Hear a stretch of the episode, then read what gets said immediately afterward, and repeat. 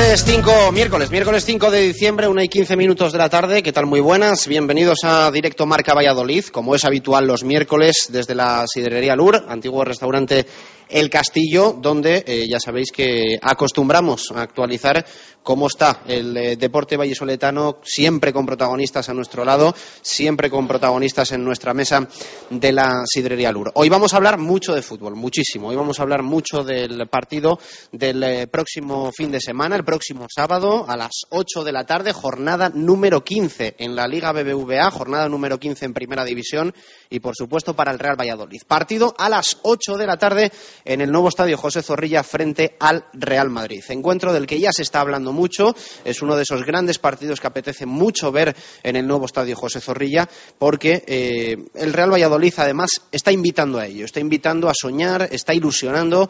Apetece mucho ver ese partido el próximo sábado en el, ¿por qué no?, eh, puede conseguir un triunfo el Real Valladolid, un empate, puede sacar un dignísimo resultado, al menos la clasificación así lo indica, y los resultados que está eh, consiguiendo el Pucela y la imagen que está dando el equipo de Miroslav Jukic, desde luego invita a ello. Hay que recordar que el equipo está séptimo en la clasificación, que son nueve los puntos que ahora mismo le saca al descenso el conjunto de Miroslav Jukic gracias a la victoria que conseguía el eh, pasado lunes en el Ramón Sánchez Pizjuán, ese triunfo 1-2 frente al Sevilla Fútbol Club. A nueve del descenso y a uno tan solo de posiciones europeas. Queda mucha liga por delante, queda mucha temporada.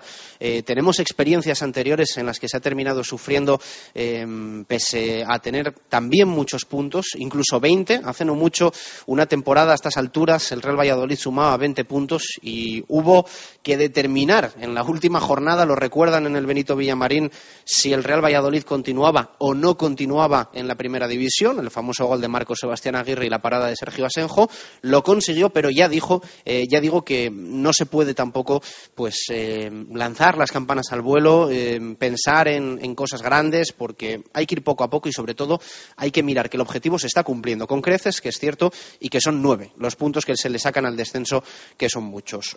hoy vamos a hablar del partido del próximo sábado.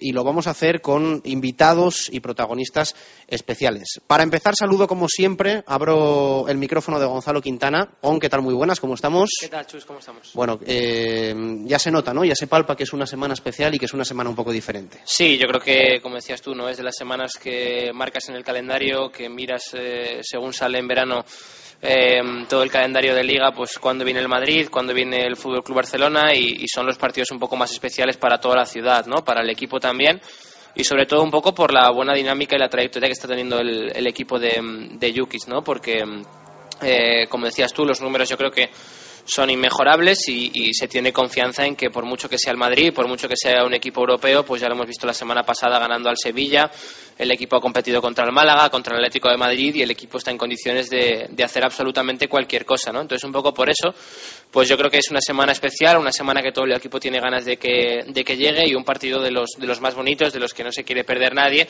y sobre todo también pues eh, probablemente verla, casi seguro, ver la estampa del nuevo Estadio José Zorrilla lleno pues es algo que, que, al propio jugador ilusiona y bueno, yo creo que personalmente hace, hace mucha ilusión a, casi toda la ciudad. Bueno, hoy se ha entrenado el eh, Real Valladolid, entrenamiento en los anexos del nuevo estadio José Zorrilla, como es habitual. La sesión a puerta cerrada va a ser el próximo viernes, si no me equivoco, la rueda de prensa de, de Miroslav Jukic mañana, día festivo. Mañana va a atender a los medios de comunicación el técnico serbio del Real Valladolid. Pero la gran noticia, la grandísima noticia, la conocimos ayer Quintana por la tarde, cuando el club eh, hizo oficial que Jesús Rueda no sufre una lesión grave, que es una lesión leve eh, y que va a estar poquito tiempo aparte de los terrenos de juego. No va a estar el próximo sábado frente al Real Madrid, pero posiblemente en el partido frente al Barça en el nuevo estadio José Zorrilla sí que ya pueda estar el, jugador de corte de peleas, el, extremeño. Sí, a finales de, de mes o, o, bueno, ya en enero a lo mejor, pero sí que es verdad que teniendo en cuenta las imágenes de la lesión, un poco que se echaba mano de su rodilla izquierda, y teniendo en cuenta prácticamente todo, pues pensábamos que iba a ser algo mucho más grave, ¿no? Yo creo que todos temíamos incluso lesión de ligamentos o un esguince un poquito más eh, grave y al final, bueno, el diagnóstico del resultado de las primeras pruebas pues habla de, de un pequeño esguince de grado 1 que le va a tener eso sí fuera de, de la semana esta de entrenamiento si no va a estar el partido contra el Real Madrid pero bueno, que es muchísimo menos grave de lo que se preveía y creo que bueno, es una grandísima noticia porque mm, ya vimos las imágenes del propio jugador llorando en el banquillo de Sánchez Pizjuán y, y bueno, después de la renovación, después de haberse hecho un hueco también en el 11 por las bajas, pues yo creo que para él era muy importante no, no tener una lesión grave y que, que pueda pues eh, entrar cuanto antes. Le va a dar rabia seguramente a Jesús Rueda como al que más perderse el partido contra el Real Madrid, porque Jesús Rueda pues es de los que ha vivido temporadas muchísimas en segunda división, de los que se ha comido al Valladolid jugando en segunda B con el filial eh, contra todos los equipos, muchísimos equipos de España y nunca habrá jugado contra el Real Madrid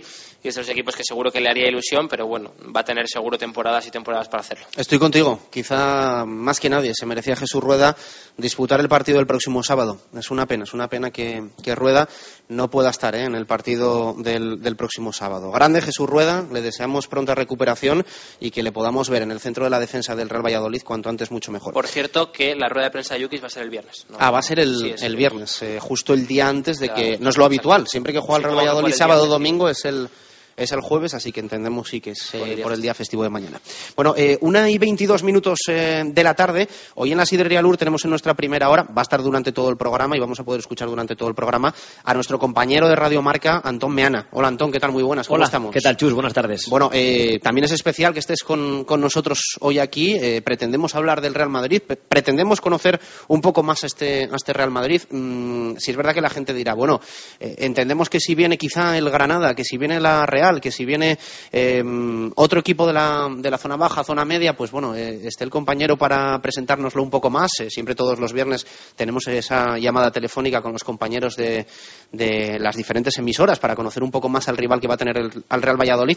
Sí es verdad que eh, si algún equipo conocemos muy bien de la, de la Liga Española es este, este Real Madrid, pero seguro que hoy nos puedes contar alguna cosita que, que no estamos tan acostumbrados a, escuchar, ¿no? Y, lo vamos a contextualizar un poco con la, con la actualidad del Pucela. Sí, para empezar, eh, una cosa que yo creo que puede interesar a, la gente, el Madrid de Mourinho tiene dos caras. Eh, si el Madrid de Mourinho muestra su mejor imagen, puede aplastar al Valladolid y ganar aquí 1-4 o 1-5, pero eh, es un partido que el Madrid de Mourinho ha perdido muchas veces. En campos como Zorrilla, el Madrid de Mourinho ha perdido muchísimas veces. Llámese Benito Villamarín, llámese Reino de Navarra en, en Pamplona, llámese Ciudad de Valencia eh, para medirse al Levante. Es un partido, y sobre todo por cómo juega el equipo de Jukic, que si el Valladolid consigue aguantar 55 minutos, una hora, al Madrid se le empiezan a apagar las luces, a ponerse nervioso y salvo un tanto tipo Morata milagroso en el campo del Levante, al Madrid partidos como el de Zorrilla, si el equipo local está bien en el campo durante una hora, se la atragantan muchas veces. Sí, yo estoy de acuerdo contigo. Yo creo que es eh, o vemos un Madrid eh, claro, rotundo, eh, soberbio,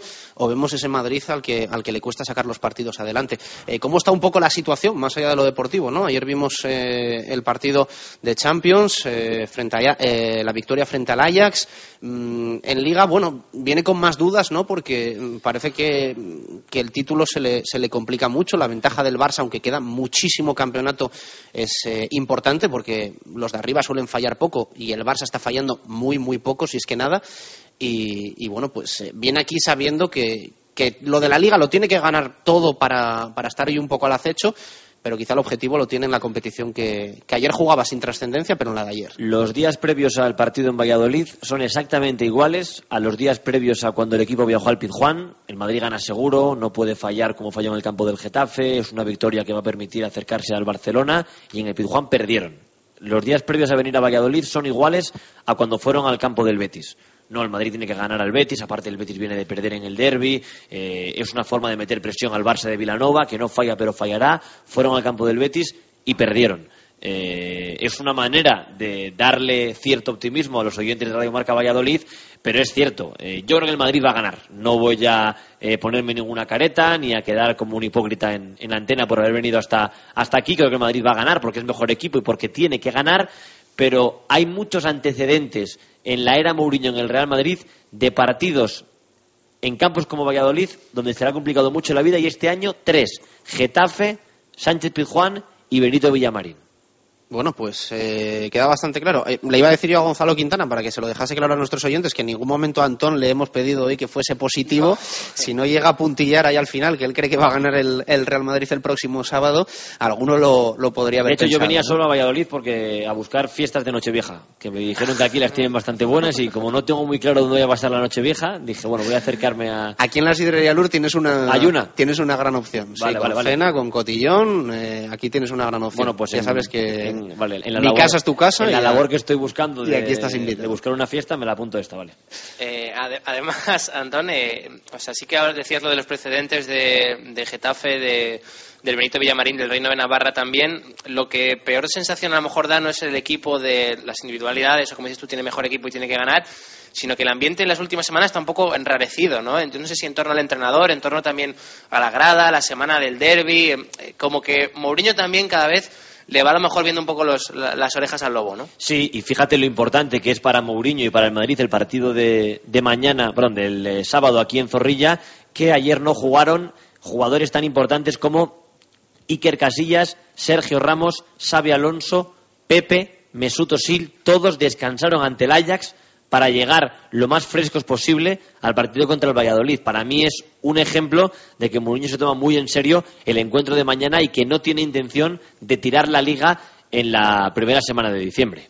Sin duda, eh, nos faltaba dar una última hora. Eh, Quintana del entrenamiento de hoy del, Real Valladolid en el que ha habido bueno alguna relativa novedad ¿no? sí Manucho y, y Mar Valiente no, no han entrenado hoy no han estado con el resto del grupo yo creo que por precaución un poco por las molestias que arrastran los dos y, Guerra se ha retirado un poquito antes por una, por una contusión. Así que bueno, yo lo que decía antes, ¿no? Creo que muchísimas precauciones va a haber esta semana en cuanto a golpes, en cuanto a cargas musculares, porque es un partido que ya digo nadie se quiere perder. Además, Jukic eh, la semana pasada para para el, el partido de la, de la pasada jornada fue la primera vez que Jukic estuvo en el Sánchez Pizjuán por primera vez en la temporada disponibles a todos los profesionales, es decir, tiene 19 profesionales para convocar convocó 18 y tuvo que caer Juan Ángel Neira, no tuvo que echar mano de, de la cantera. Y bueno, yo creo que esta semana probablemente quitando el, eh, bueno, Jesús Rueda que se lo va a perder seguro por lesión, el resto yo creo que los 18 profesionales probablemente es fácil que, que sean los 18 que formen la convocatoria. Bueno, eh, vamos a escuchar un sonido de Carlos Suárez, presidente del Real Valladolid, ayer pasaba por los micrófonos de intermedio. Con nuestro compañero Pablo López, hablaba de muchas cosas, dejó además alguna frase bastante peculiar, bastante especial y bastante llamativa, hablando, comparando a Miroslav Jukic y a eh, José Mourinho, el entrenador del Real Madrid. Vamos a escuchar ese sonido, ese extracto de ayer de intermedio, Carlos Suárez eh, con Pablo López en Radio Marca. Presidente de Valladolid, Carlos Suárez, buenas tardes. Buenas tardes, Pablo. ¿Cómo estamos? ¿Cómo estamos, hombre? ¿Cómo estamos? Bien, la verdad que no nos podemos quejar, ¿no? De momento, pues, las cosas más o menos en orden y y disfrutándolo.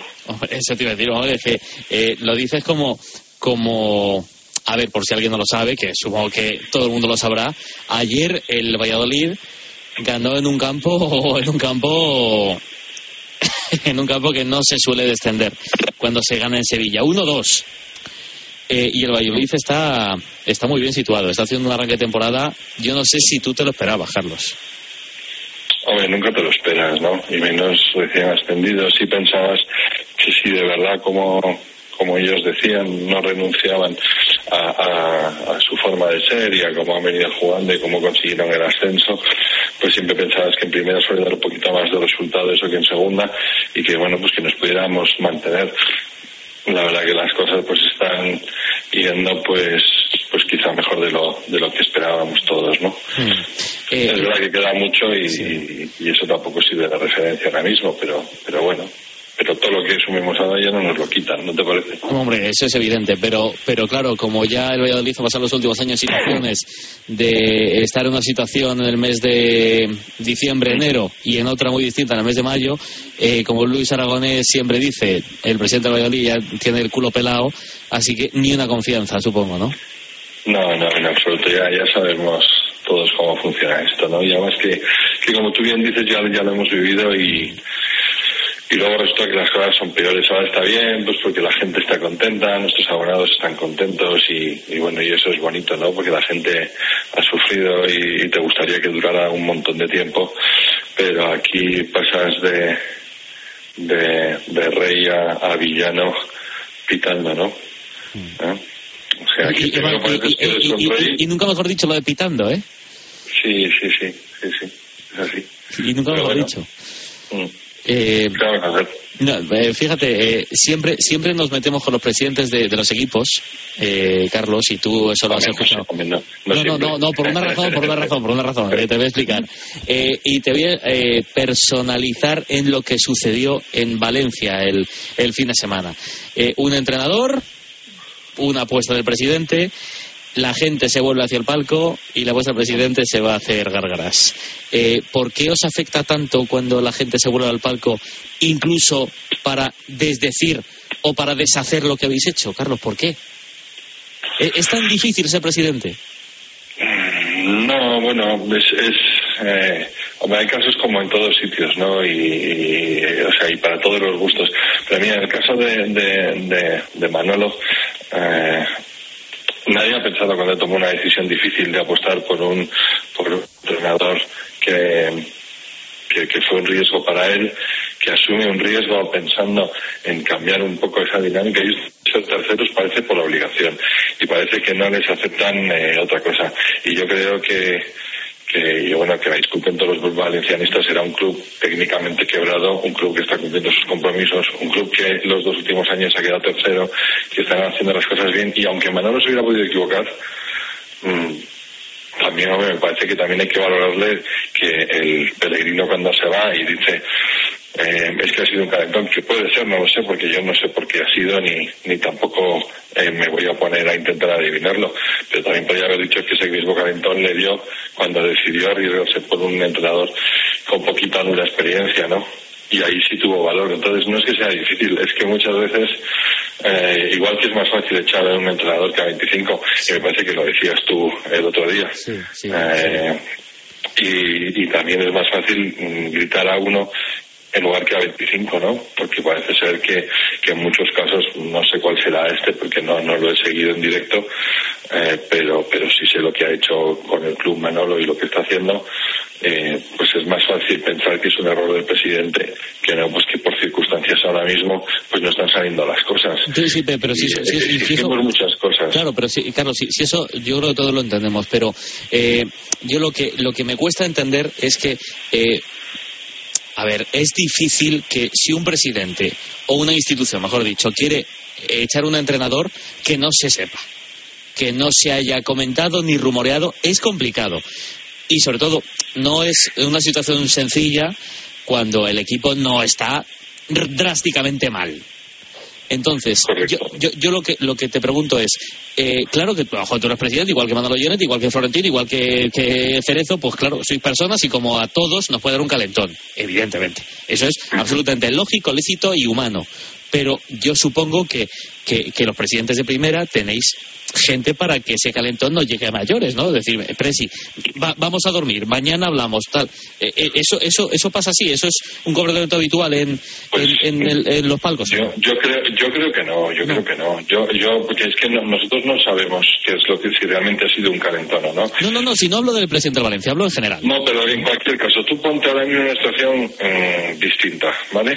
Mm. tú tienes una obligación de cumplir un objetivo, piensas que las cosas por la razón X que sean se te están torciendo, es la decisión empresarial, y tienes que tomar una decisión para hacer un cambio que intente garantizar que en fútbol eso es imposible, eso también lo sabemos, pero que te tenga que garantizar pues eh, un, un resultado que tienes que conseguir porque parece que es obligación. Y como decíais y como comentabais, se han metido en, en Champions.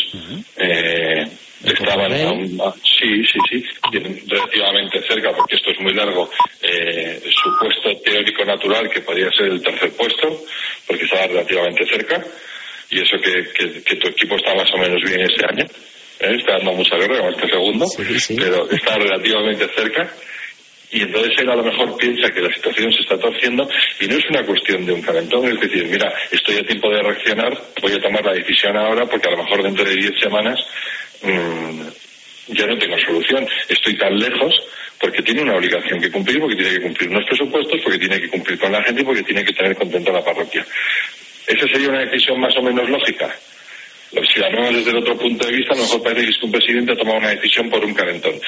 Que puede ocurrir, pero hay veces que no. Hay veces lo que dices es, mira, veo que la situación, pues, porque tendrá informes de toda esa gente que tú dices que tiene alrededor, y en este caso pues, tendrá informes pues del cuerpo técnico que le habrán comentado antes cómo está la situación de la plantilla, y tendrá eh, una información de, de Braulio Vázquez que todos los años venden un montón y vuelven a coger jugadores bastante más baratos para poder volverlos a vender y de un nivel alto. Y con esas mm, con esos inputs que le está dando todo el mundo, él tiene que tomar las decisiones, a veces acertadas, a veces equivocadas.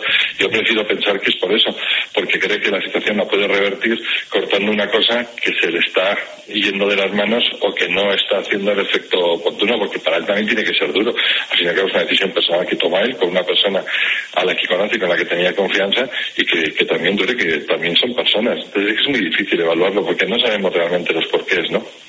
Eh, y, cambiando el, asunto y, volviendo a, Zorrilla y a Valladolid, Carlos. Eh,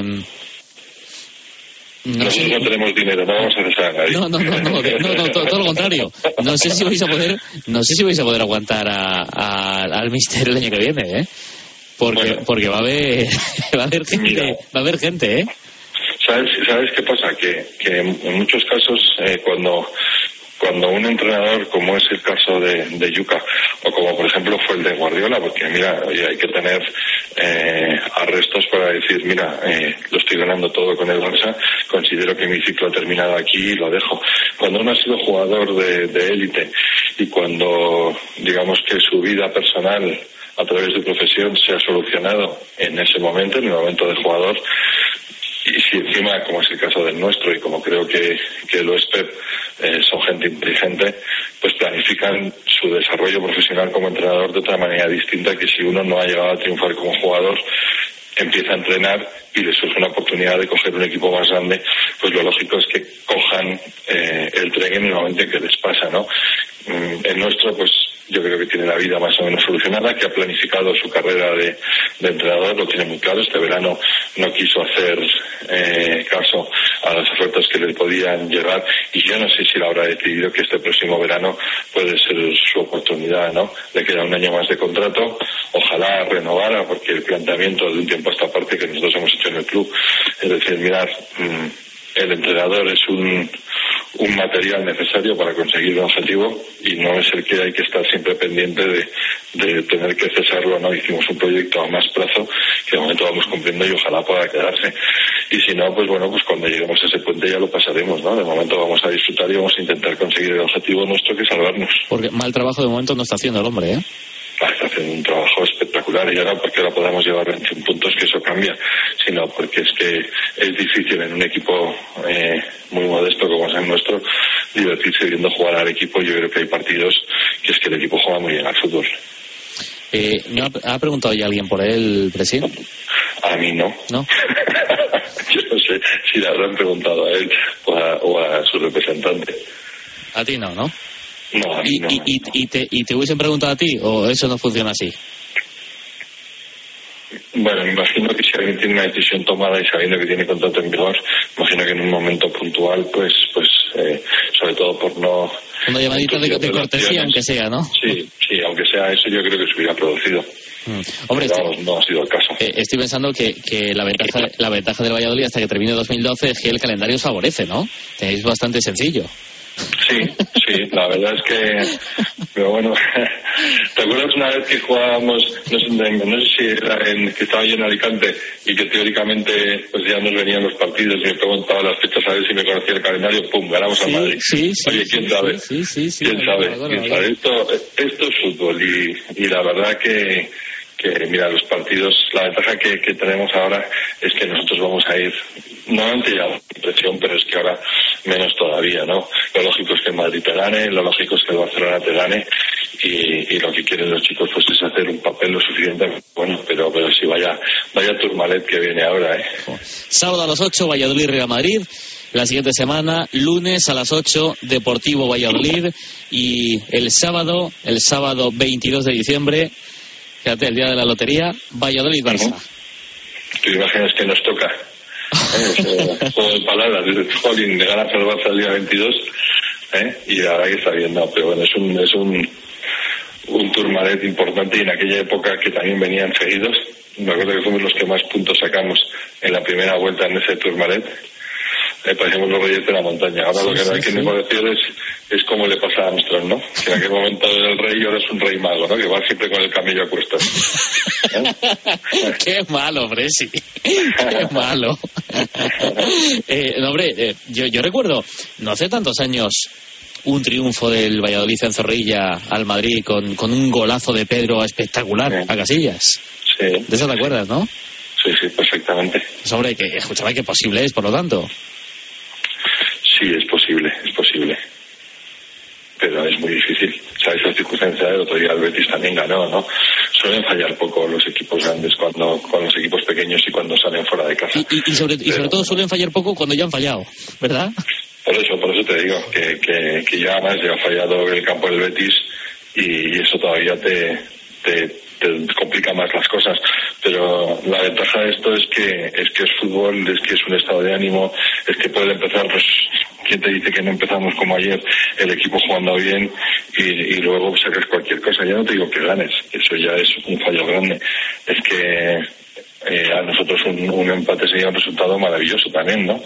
Pero bueno, mira, lo importante es que ese día, después de haberlo pasado mal, después de haber estado dos años y haber estado a punto de, de, de desaparecer, pues que, que tengamos la suerte de que vuelva el, el Real Madrid o que vuelva el, el Barcelona, pues pues es un premio para todos, más allá de lo que pase, que será lo que Dios quiera y, y que la verdad no nos quita mucho el sueño. ¿eh? Mm, De todas formas, de todas formas, presidente, el, el fútbol tiene unas cosas inexplicables, porque, pues, fíjate, fíjate, estoy pensando en Manucho.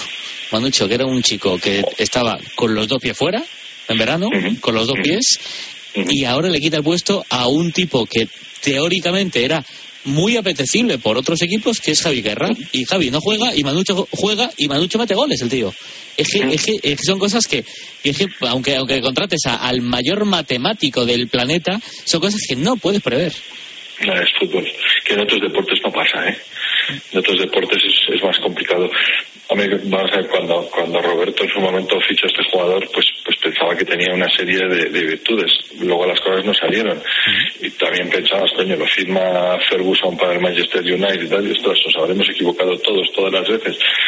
Bueno, pues resulta que en un partido que no se lo esperaba sale, hace un buen papel, el míster decide ponerlo, además fue en el campo de de Madrid, salió, lo hizo más o menos bien. A partir de ahí, luego resulta que llega el, el Rayo, mete dos goles, tal, y el tío ahora mismo, pues, pues eh, está convencido de que le sale todo bien, hace las cosas y la verdad que está haciendo un trabajo importante. Y Javi, pues un tipo que tuvo ofertas que en el último segundo decide eh, por cariño no marcharse porque tenía una oferta por encima de lo que yo le había prometido que si llegaba pues se podía marchar. Y el tío dice no, yo voy y me quedo y ahora mismo pues después de 51 goles en dos años pues ahora es, es suplente de un jugador que como tú dices no te tuviera los dos pies, tenía los dos pies y, y- y la melena también fuera de, del club porque porque no se había identificado porque el año pasado pues, su idea era más importante ir por la selección que estar pendiente del equipo y eso Jukic hacía que nunca jamás tuvimos un problema él.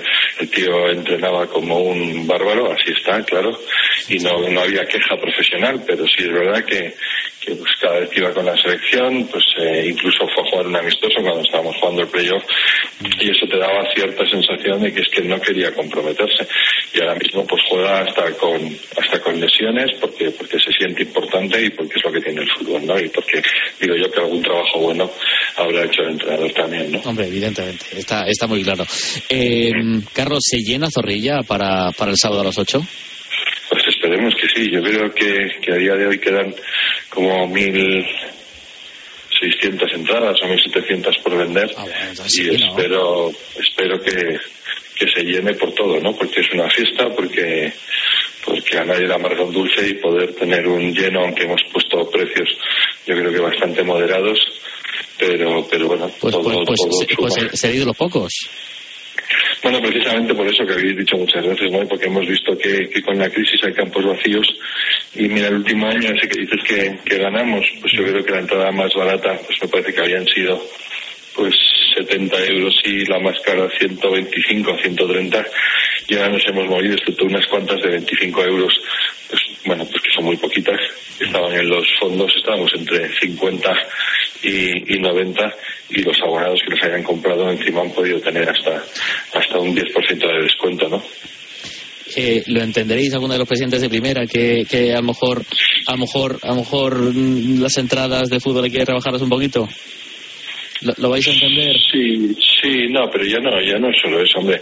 Aprovecho es que, mira, cuando, cuando tenemos un reparto de televisión, que ahora mismo, y que irá cambiando, en la mayor parte de las de los ingresos los tienen los dos grandes, porque son los dos super equipos, pues nosotros tenemos la tenemos la digamos la sensación de decir bueno pues si eso es lo que quiere ver la gente pues lo ponemos un poco más caro.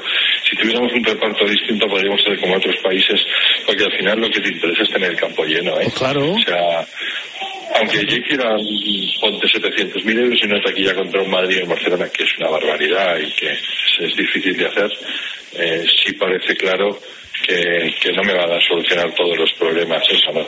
Porque cuando tienes un presupuesto, bueno, en nuestro caso es más bajito, pero tú pones un presupuesto de un equipo pues como este, no sé si tendrá cincuenta y tantos, sesenta millones de euros, pues poder hacer una, una taquilla del 1% del presupuesto pues no le va a arreglar los problemas. Pero tenemos que ir también cambiando otras cosas. Aunque yo soy de vuestra opinión que, que creo que las entradas deberían ser un poquito más baratas, pero también es verdad que en los sitios y en los países donde las ponen tienen un número de abonados mayor. Sí, pero fíjate, el otro día salió, salió una información del Bayern de Múnich, que hombre, que sea el Bayern de Múnich, eh, había contabilizado 200 partidos en casa de forma consecutiva con el no hay billetes. 200. Sí, claro. Eh, el Madrid también... ¿Llegaremos, ¿Llegaremos a eso alguna vez, Carlos? ¿Llegaremos a eso alguna vez? Ahora, ahora mismo no creo que sea fácil, ¿no? Que también tienes que sacar qué aforo tiene el Bayern de Múnich, cuántos socios tiene y cuántas localidades tiene, y entonces es más difícil el no llenar, ¿no? Pero si tú al final lo que pones es a la venta eh, 4.000 entradas en un campo de 70.000, pues eh, bueno, al final dices, pues pues mira, es que un 5% de las entradas que no me supone nada lo puedo poner más barato y lleno. Y sigo generando fútbol. Aquí las diferencias son mucho mayores porque la gente, pues por mor de la crisis y en muchos casos, pues no se abona a los clubes. Eh, la última. Eh, hemos hablado antes de la lotería. Eh. Si toca la lotería del Valladolid y si se fuera Jukic al final de temporada, ¿te plantearías fichar a Mourinho? Mm, ¿En qué salario? no, escúchame, pero si toca la lotería, ¿cómo está? Por lo que él pida. Mucho tiene que tocar, ¿no? Bueno, pues, pues, pues, Mucho pues, tiene que tocar. pues, el- pues el, el euromillón. Mm, No, yo creo que yo creo que el, tiene un un estatus de un tipo de club que es donde creo que puede sacar eh, mayor rendimiento a, a su sapiencia futbolística y nosotros necesitamos otro otro tipo de, de entrenador, ¿no? No, no sería fácil. Me parece un, un buen entrenador, más allá de cómo le puedan ir las cosas, que eso ya es una decisión de, de Florentino, ¿no? Pero, pero, no, no creo que pero- sea el pero- target de entrenador del Valladolid. ¿Pero lo cambias o no lo cambias por el tuyo? No, no, no, no. no. Si, me, si lo que dices que es que haga un cambio, vamos, mm, ni cobrando. Presidente, que haya mucha suerte, ¿eh? Muchas gracias, Pablo. Un abrazo fuerte, Carlos. Carlos. Hasta luego. chao. Bueno, pues ahí estaba la frase de Carlos Suárez, ni cobrando. Cambia a Mourinho por Miroslav Jukic, el presidente y máximo accionista del Real Valladolid. Una y 49 minutos eh, de la tarde. En nada va a estar con nosotros eh, uno de los grandes jugadores del Real Valladolid, Alberto Bueno. eh, nos va a acompañar en la sidrería Lur, exjugador del Real Madrid. Eh, vamos a pulsar con él la, la actualidad del equipo blanquivioleta. Hoy nos acompaña, lo decíamos antes, Antón Meana. Eh, vamos a charlar también un, poco más con, con él. Antón, eh, lo decía Carlos, unas 1.500, yo creo que ya serán 1.300 entradas eh, que quedan por vender todavía. Yo creo que el lleno está prácticamente garantizado en el nuevo estadio José Zorrilla. Eh, tú viajas siempre con el Real Madrid a todos los campos. Eh, estáis perdiendo un poco esa costumbre de ver campos, campos llenos. Sí, la verdad que sí, cada, cada vez menos seguidores en los campos por los precios. No se ha llenado, yo creo que est- este año ningún campo donde ha jugado el Real Madrid. Ninguno. No, estoy haciendo, hablo de memoria, ¿eh? pero salvo el Camp Nou, que se llena porque es el Barça, eh, ni Getafe, ni Sevilla, ni evidentemente Mallorca, ni el campo del Betis, no, no se han llenado este año para ver al Madrid. Hay mucho malestar siempre en las peñas del, del Real Madrid.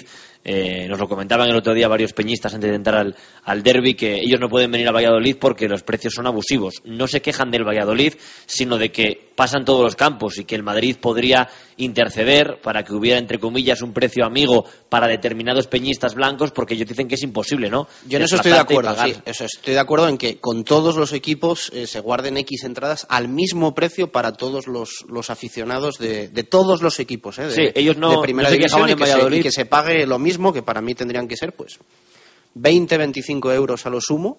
eh, por ver los, los partidos. El Sí. problema es que es la discusión de siempre, que luego empiezas en dónde coloca uno a los aficionados rivales, lógicamente ver el partido en el nuevo estadio José Zorrilla donde se ve, que además es en tribuna, aunque sea un poco lateral, no deja de ser tribuna, claro, eh, cuando un aficionado del Real Valladolid va al Santiago Bernabéu, pues bueno, mm, ve algo, ve algo moverse muy lento y, y la pelota tiene que intuirla. No, no, el sitio en Zorrilla es, es privilegiado. Eh, por ejemplo, también se ve bien en el Calderón, pero es un fondo, que siempre influye más ser tribuna o, o fondo.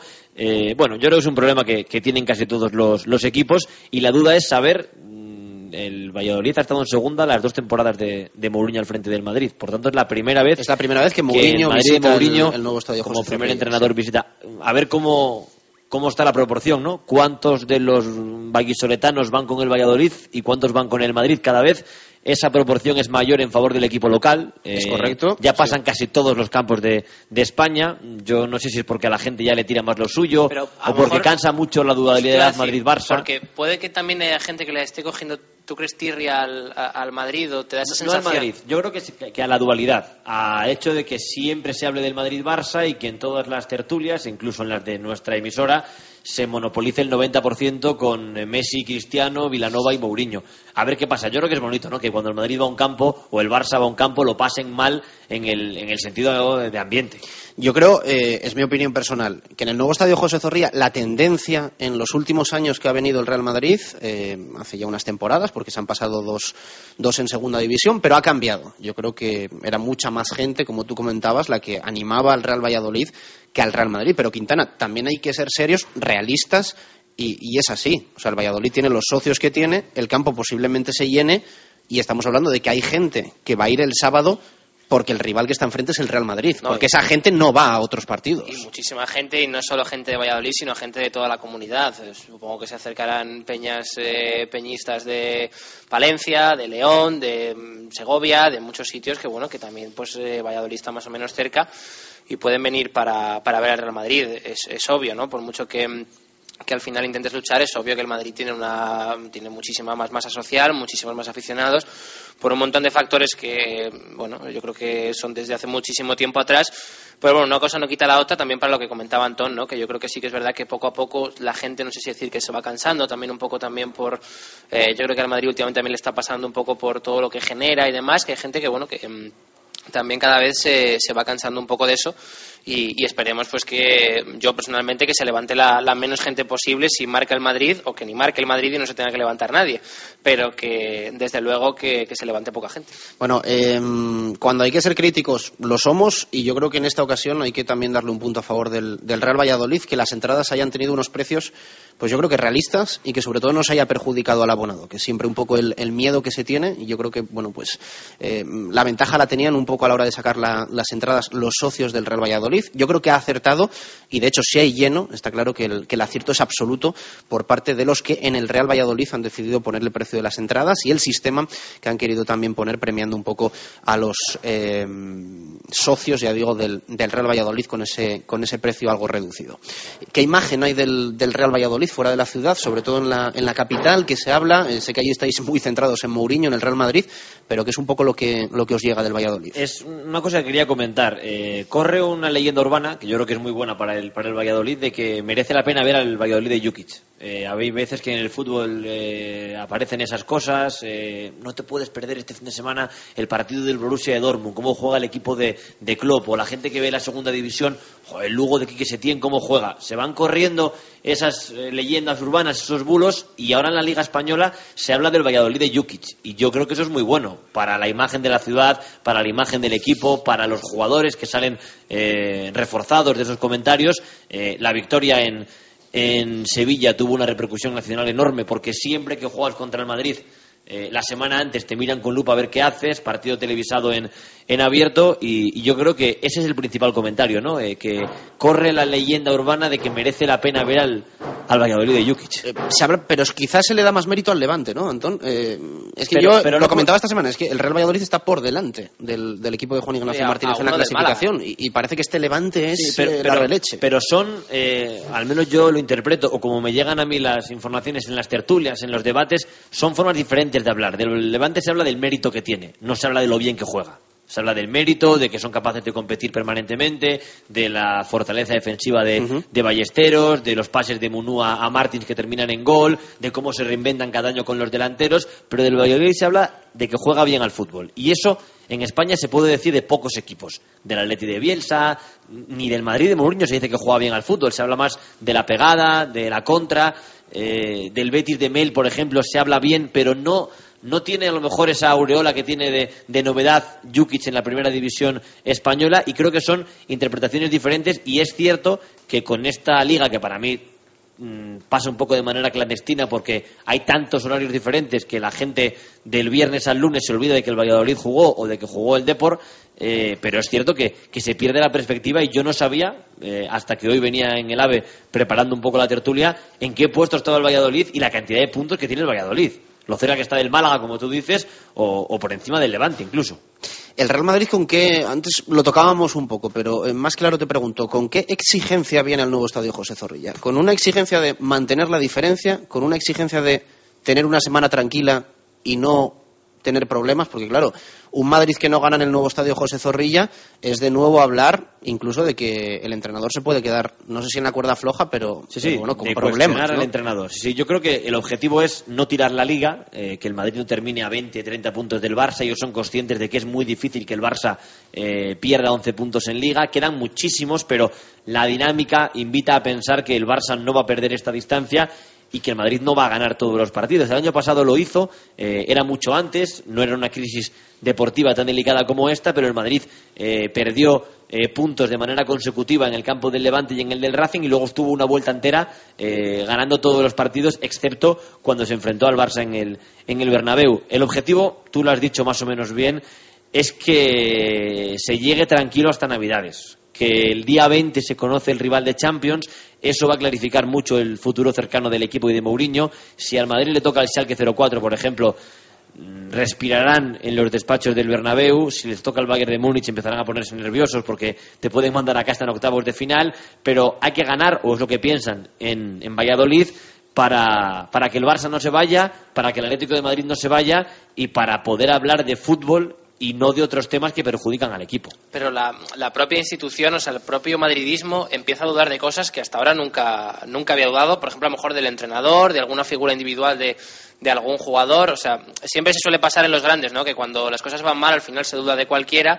Pero hay cosas que están un poco cambiando este año, no solo en, haber perdido, ¿no? En el Madrid. Y a ver cómo aprovecha eso el Valladolid. Eh, ahora mismo eh, yo creo que al Madrid le salvan los jugadores. Eh, yo creo que Iker, Ramos, Alonso, Cristiano están fuera de cualquier tipo de duda. No son el típico vestuario que vayan a, hacer la cama al entrenador o que le vayan a, a dejar tirado a estas alturas de, de temporada. Ellos son competitivos, ellos saben que que les hizo mucho daño lo bien que jugó el Barça de Guardiola, se puso en duda si estaban preparados para ser el, mejor equipo de España, eh, el Barça de Guardiola les goleó en su día y eso les, les perjudicó y yo creo que el Valladolid eh, puede aprovechar eso, ¿no? El, momento de incertidumbre que vive el Madrid y como te decía al principio, eh, el otro en el campo del Betis pasó, el Madrid salió bien plantado al terreno de juego, se encontró con un gol de, de Beñat y no supo qué hacer.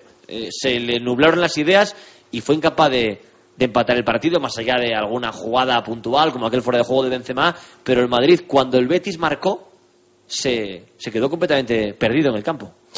¿Cómo prepara eh, el Real Madrid y Mourinho los partidos eh, ligueros y, cómo va a preparar el partido contra el Real Valladolid? Es decir, mm, ¿qué control puede tener el, el Real Madrid y sus jugadores de, de lo que juega el Real Valladolid? Eh, ¿Hasta qué punto puede conocer, mm, no sé, te iba a decir Sergio Ramos, eh, a Óscar González, media punta del Real Valladolid, que está brillando, que lleva un número de goles bastante importante? Eh, Esto te va a encantar, ya te aviso, ¿eh? y a los oyentes de Directo Marca Valladolid también. Si no conocen a los jugadores del Valladolid es porque no quieren. José Mourinho tiene muchas virtudes, muchos defectos y en el bando de las virtudes está su profesionalidad. Él conoce perfectamente al Valladolid, él lleva más de una semana con el 11 del Valladolid escrito en la pizarra de su, de su despacho. O sea, sin Así- ninguna duda, el lunes a las nueve y media estaba viendo el partido del Pizjuán, ¿no? desconozco si lo vio en directo, pero que vio el partido seguro. Eh, no me extrañaría nada que José Moráis, esto no lo puedo asegurar porque no lo tengo confirmado, pero que su ayudante estuviera en el campo, porque viaja casi siempre a hacer scouting de los rivales. Y a lo que voy, el equipo técnico de Mourinho, sobre todo José Moráis, que es una persona de confianza, este año ha metido a otro portugués, a Luis Campos, eh, elaboran un vídeo de aproximadamente 10-15 minutos sobre el rival.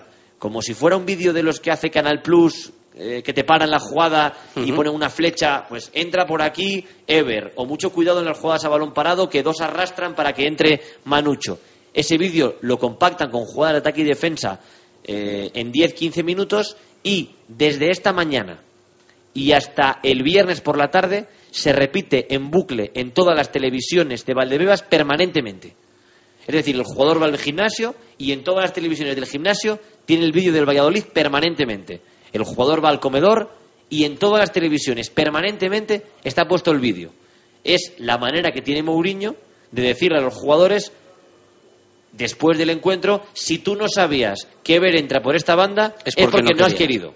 Porque yo te he puesto el vídeo desde que terminó el partido anterior hasta que empieza este. El Madrid juega cada tres días. De hecho, no hay demasiados entrenamientos específicos. Suelen ser de recuperación. Los que juegan habitualmente eh, hacen trabajo aparte del grupo para no llegar muy cascados físicamente. Pero lo que más le aporta a Mourinho a sus jugadores es toda la información posible para que no le puedan echar en cara no conocíamos lo que el rival iba a hacer. Así que ahora mismo que ya ha terminado el entrenamiento del Madrid, Ramos, Alonso, Casillas están en Valdebebas vistiéndose, en masaje, en Están- bicicleta. Están duchándose allí Quintana y están viendo, Viendo a, 10, 15. a Everett irse, irse hacia el centro. Patrick Los Everett se va hacia el centro, arma la pierna y, y- y por el segundo palo. Y, el, bueno, y cuando el Madrid llegue a, a Valladolid el, el, domingo, el viernes por la tarde, eh, si hay suerte, algún fotógrafo lo podrá captar. Aitor Caranca siempre lleva eh, un, un tubo alargado eh, con las informaciones del rival y en la tapa lleva el escudo del rival.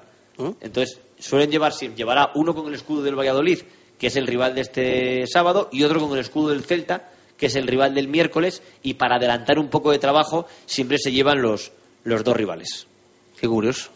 Bueno, eh, lo que decía Antonio, yo creo que es, eh, se nota, se tiene que notar en algunas cosas pues la profesionalidad, ¿no? Y bueno, yo creo que también los eso... medios, sobre todo los medios. Sí, y que habla bien también de Mourinho el hecho de que, que bueno, que tan, tan pronto prepara así un partido que lo habrá hecho contra el Alcoyano también, o sea, no es que lo haya Igual, hecho igual, contra sí, sí, el Ajax, igual, o sea, igual. lo habrá hecho contra el Alcoyano y lo hará todos los partidos y, y bueno, eh, yo creo que también ahí lo que dice Antón, ¿no? Que pasa la papeleta a los jugadores y si no te has enterado es porque no, no has querido, claro. Una cosa curiosa, eh, que aparte os toca de cerca, porque desde Radio Marca Valladolid cubrís también a, a la Ponferradina, cuando el año pasado tocó en, en Copa del Rey. Ah, fue el famoso día que os encontrasteis los, Sí, sí. los restos, ¿no? Ha sido muy elegante diciendo del que trabajo nos, de nos- Mourinho. nos encontramos sí, en el vestuario de la Ponferradina después del partido nos encontramos los powerpoints en los que Mourinho tenía eh, preparado el partido Me hizo mucha gracia, Mourinho. y, eh, uno de los trabajadores de la Ponferradina y también el jefe de prensa eh, se los querían quedar de recuerdo porque les hacía ilusión ver un papel del Real Madrid en el que pusiera Que el nombre de los jugadores de la Ponferradina. O sea, Yuri estaba escrito en un PowerPoint eh, pegado a- al nombre de Raúl Albiol. Eh, evidentemente nos los llevamos porque era una cosa informativamente interesante, pero a la Ponferradina le hacía mucha ilusión y a Claudio que Mourinho supiera el nombre de los jugadores del, del rival. Bueno, Que- pues. Creo que no es tampoco lo más importante del mundo, pero sí a, a la gente del fútbol le tiene que gustar que, que se tenga en cuenta eh, el, el rival que tienes enfrente. Bueno, pues apuntado queda. Dos y cuatro minutos de la tarde. Vamos a hacer una pausa rápida en directo Marca Valladolid y regresamos aquí en la Sidrería Lur para charlar con Alberto Bueno, el jugador del Real Valladolid, hoy aquí con nosotros en directo Marca Valladolid. Pausa y regresamos. Radio Marca Valladolid, 101.5 FM. Valladolid, provincia digital. Una ventanilla virtual creada para nuestra comodidad. Conectarse con tu ayuntamiento tiene mucho fundamento. Todo lo resuelves en un momento. Es seguro y muy fiable, sea por wifi o por cable. Estés donde estés, busca la red y verás qué fácil es. Valladolid, provincia digital. La administración electrónica de tu ayuntamiento. Diputación de Valladolid. Control, control.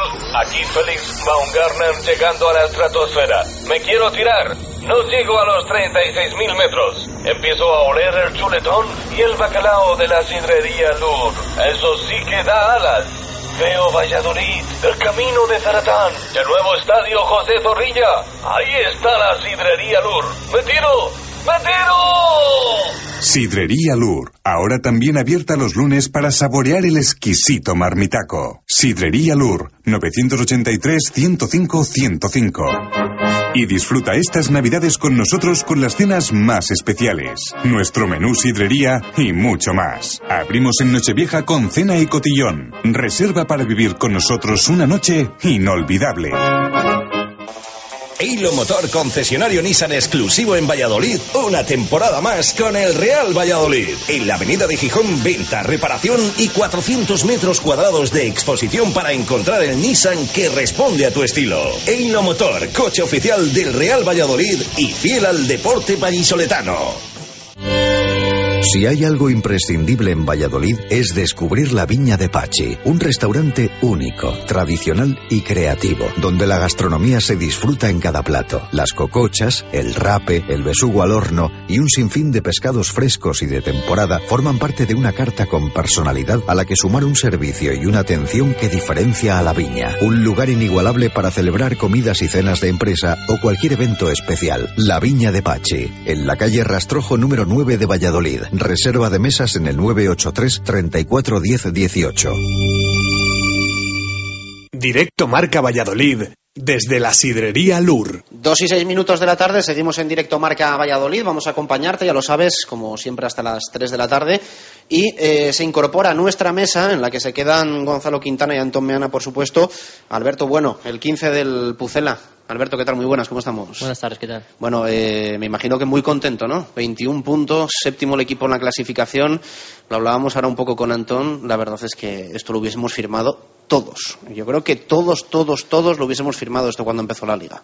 Sí, estar en, en la situación que estamos es una posición privilegiada que, por supuesto, es muy trabajada porque llevamos jornadas, eh, no es fácil ganar en, tanto en casa como fuera de casa, como visitante, y, y muestra que, que, estamos haciendo las cosas bien, que, estamos eh, trabajando día a día y que luego los partidos, pues, eh, sea por, por, acierto nuestro, también por saber aprovechar los errores del contrario, estamos sacando los puntos y ahora mismo eh, estamos a un punto de Europa, estamos en una situación que mirando para atrás eh, dejamos, creo que es a nueve puntos, la zona peligrosa de, de descenso y, eso dice muchas cosas positivas del Real Valladolid. Y tiene muchísimo valor el triunfo del otro día, ¿verdad? En el, en el Ramón Sánchez Pizjuán, porque yo creo que todos viajáis un poco con esas cuentas, ¿no?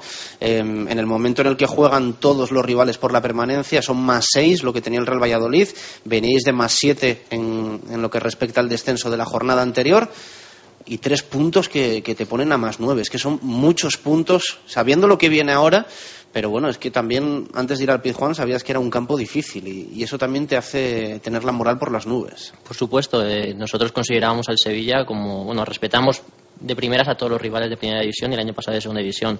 Más aún el Sevilla, que sabemos que tiene un gran equipo, un gran entrenador, un, grandes jugadores, más en su campo. Entonces nosotros, eh, nuestra misión es ir allí, hacer nuestro juego, sacar los tres puntos y es lo que al final conseguimos, que no, no quita mérito al gran trabajo que, que hicimos. Eh, ahora vamos a pasar lo que mucha gente llama el, tur el Tourmalet. Eh, yo creo que son partidos complicados ante rivales muy, muy, muy fastidiados, por decirlo de alguna forma, y que va a ser complicado sacar puntos, pero hay que jugarlos, hay que estar tranquilos, tranquilos por, porque la clasificación nos respalda y porque realmente tenemos la personalidad que estamos demostrando partido a partido. No, de hecho, es que en el Pizjuán solo había ganado el Barça, ¿no? En, en, las 13 jornadas que se habían disputado, lo dice todo eso. Sí, es lo que te digo. Eh, nosotros supimos aprovechar las virtudes que nosotros tenemos, también eh, las bajas suyas también nos posiblemente nos favorecieron en algún momento, pero es lo que te digo. Eh, cada partido es un mundo, nosotros tenemos que sacar nuestras virtudes, nuestros puntos fuertes y luego todas las cosas que nos puedan dar o favorecer del, del contrario, que no estén acertados, que tengan bajas. Somos un equipo humilde y tenemos que aprovecharlas y creo que de momento lo estamos haciendo. Eh, te hago un paréntesis liguero eh, porque yo creo que sería falso no preguntarte por ello y, y, también no reconocer que hace una semana, miércoles, después de haber jugado los martes en el Benito Villamarín, estábamos aquí apagados, quizá un poco decepcionados. Muy diferente, ¿no? La imagen en los dos partidos de Sevilla de la Copa a la Liga. Sí, eh, es cierto, la Copa no fue un partido bueno. El partido de ida eh, fue mucho más mmm, competido, si yo voy a decir de alguna forma, y el partido de ayer no salió bien. Es verdad que, que se ha dado también más trascendencia. Eh, si no llega a ser por el buen, la buena posición en la Liga, se hubiese mmm, sacado de, madre todo pero fue un partido que, que realmente en detalles, en, en dos o tres errores individuales pues pues nos hacen cambiar o voltear la eliminatoria totalmente. Por supuesto que no fue un partido eso eh, bueno, pero posiblemente saquemos cosas positivas y lo que yo me duele más es que la gente que o estamos jugando menos o no está jugando prácticamente nada era un momento para reivindicarse, para jugar bien, para, para tener minutos y demostrarle que, que seguro que lo tiene claro el entrenador, pero más aún que, que estamos ahí para, para, en cualquier momento poder jugar. Y fue un poco lo que faltó, ¿no? Quizá, no sé si es eh, la falta de continuidad en algunos jugadores, pero no se vio, tú lo has dicho, ¿no? Esa competitividad que se encontró en el Pizjuán no, no, apa no apareció en el Benito Villamarín. Eh, ya, competitividad la hubo, lo único que realmente, eh, luego esos pequeños detalles, es verdad que había gente que, mm, que 90 minutos no había sumado desde hace 4 o 5 meses, eh, es complicado juntar a esa gente. Eh, nosotros, en principio, éramos gente que, que muchos no habían jugado prácticamente en, en, en, Liga y el Betis sacó un equipo completamente competitivo, ya te digo, eh, para nada son excusas, eh, es complicado muchas veces cambiar tanto de un partido de Liga a otro, pero, pero ya hay que dejarlo a un lado, eh, saber que hay que aprender esos errores y, y, ahora mismo centrarnos en la liga que, que, aunque para mí era muy muy bonita la Copa del Rey pues ahora mismo nos tenemos que centrar en la, en la competición doméstica que es lo que nos va a dar. Cierro cierro el paréntesis ya. Nos, nos, olvidamos de la, de la Copa porque además yo creo que, que sirve ya de, de muy poquito lamentarse y, y, nos centramos en la liga en la que en la que van las cosas también. Mm, bueno cómo llevas un poco ahora la semana no es semana también en la que se ponen los focos mediáticos en Alberto Bueno por ese pasado en el en el Real Madrid. No sé si, si poco a poco te has ido quitando esa etiqueta ¿no? de, excanterano de la, de la Casa Blanca. Eh, ¿Cómo lo llevas? Nosotros los primeros, ¿eh? que hoy te hemos, te hemos llamado para, para que estés aquí con nosotros, pero bueno, no sé, no sé si esta semana te gusta, te ilusiona o, o quizá todo lo contrario. No, eh, es una semana más. Yo diría que, que, el Real Madrid es un equipo al que todo el mundo se gusta, le gusta enfrentarse, que más aquí ante tu, ante tu gente, ante tu público y, y sobre todo la dinámica que estamos. Eh, mi pasado lo, lo guardo con, con, recuerdo, fue muchos años allí muy bonitos, pero que realmente, pues salvo la gente que realmente está metida en el fútbol o que sigue, digamos, la, la, actualidad de los jugadores, pues realmente hay mucha gente que ya pasa desapercibido que, que muchos jugadores jugamos allí, ya te digo. Para mí no deja de ser un partido bonito en el que tres puntos eh, nos vendría muy bien ante un rival que, que, nos va a plantear un partido muy muy complicado y que sacar los tres puntos ante, ante ellos va a ser muy, muy, difícil. No suele gustar nunca, ¿no? Eh, Alberto, a todos los que habéis salido de canteras grandes, no sé si decir recordarlo o no, porque yo creo que para todos es, ha sido una decisión difícil en un momento determinado a lo mejor salir e intentar, bueno, tengo que hacer carrera como jugador en otro sitio. Y cuanto antes a lo mejor eh, lo dejes atrás y cuanto antes te olvides de podía haber triunfado en el Madrid si aquella jugada, la, cuanto antes olvides eso es mejor, ¿no? Eh, sinceramente no se me caen los anillos por decir que, que salir allí para ser futbolista y jugador de primera división. Es lo que quería, allí las cosas se presentan muy, muy complicadas por cómo se ha estructurado el club y, y para mí eh, la salida al Real Valladolid la veía como la mejor salida posible para, para jugar en primera división, ser profesional, hacer lo que me gusta y, y en un club en el que la ciudad roba mucho ese club lo que cambia la vida, ¿no? En, cuatro años. Eh, te voy a decir también en un mes, en una semana, quizá en unos días, pero, pero en cuatro años, ¿no? Eh, yo creo que es inevitable comparar un poco la situación de, de Alberto Bueno eh, de hace cuatro años con la de ahora y meter en ese paquete también a, a, Manucho, ¿no? Porque en ese sentido habéis ido un poco de la mano. Eh, llegasteis juntos en un traspaso, Manucho del Manchester, tú del Real Madrid. La temporada en la que el equipo desciende es mala en lo colectivo y en lo individual tampoco os van bien las cosas. Y este verano vivís lo que vivís. Eh, pero han cambiado mucho las cosas. Sí, eh, como bien dices, no hace falta remontarse a cuatro años, sino que de, un día a otro las, las cosas cambian cambian mucho. Eh, aquí he vivido momentos muy, muy buenos, muy positivos, en los cuales eh, simplemente remarcar el ascenso sin ir más lejos, pero también he vivido momentos complicados en los cuales ahora mismo eh, mm, soy una persona mucho más madura, mucho más sensata, sabiendo que realmente hay mucha gente que te pasa la mano por el hombro en los momentos buenos, pero que realmente luego pues no va de frente. Entonces, ahora mismo, mm, sinceramente, me centro en jugar, en, en ser un jugador importante, como siempre he dicho, como siempre he pensado, como siempre he sentido desde el primer momento que pise Valladolid como ahora mismo. ¿El peor momento en el que has estado en Valladolid, cuál ha sido? hace cuatro años o hace simplemente unos meses? Eh, son situaciones. Eh, que no fuese una situación cómoda para un jugador, para un profesional, el, el sentirte válido cuando tú realmente piensas que eres perfectamente válido y como ahora mismo se está demostrando que tanto Manucho como yo, por ponerte dos casos, pero los otros jugadores que también estamos en esa situación podían eh, perfectamente serlo, eh, puedes decirle que es una situación, una situación mala, pero ya te digo, son situaciones que van dando la vida, que te van formando como persona, como futbolista y que yo no las quiero catalogar como mala o buena. Eh, lo que está claro es que todo se ha aprendido, que mm, tengo que seguir para adelante y que ahora mismo estoy muy tranquilo de cómo he hecho las cosas aquí en Valladolid y que seguramente que, que tengo mucho para, para dar y para mejorar. En verano me imagino que en algún momento te verías fuera, ¿no? Mm, eso es lo que decía la gente.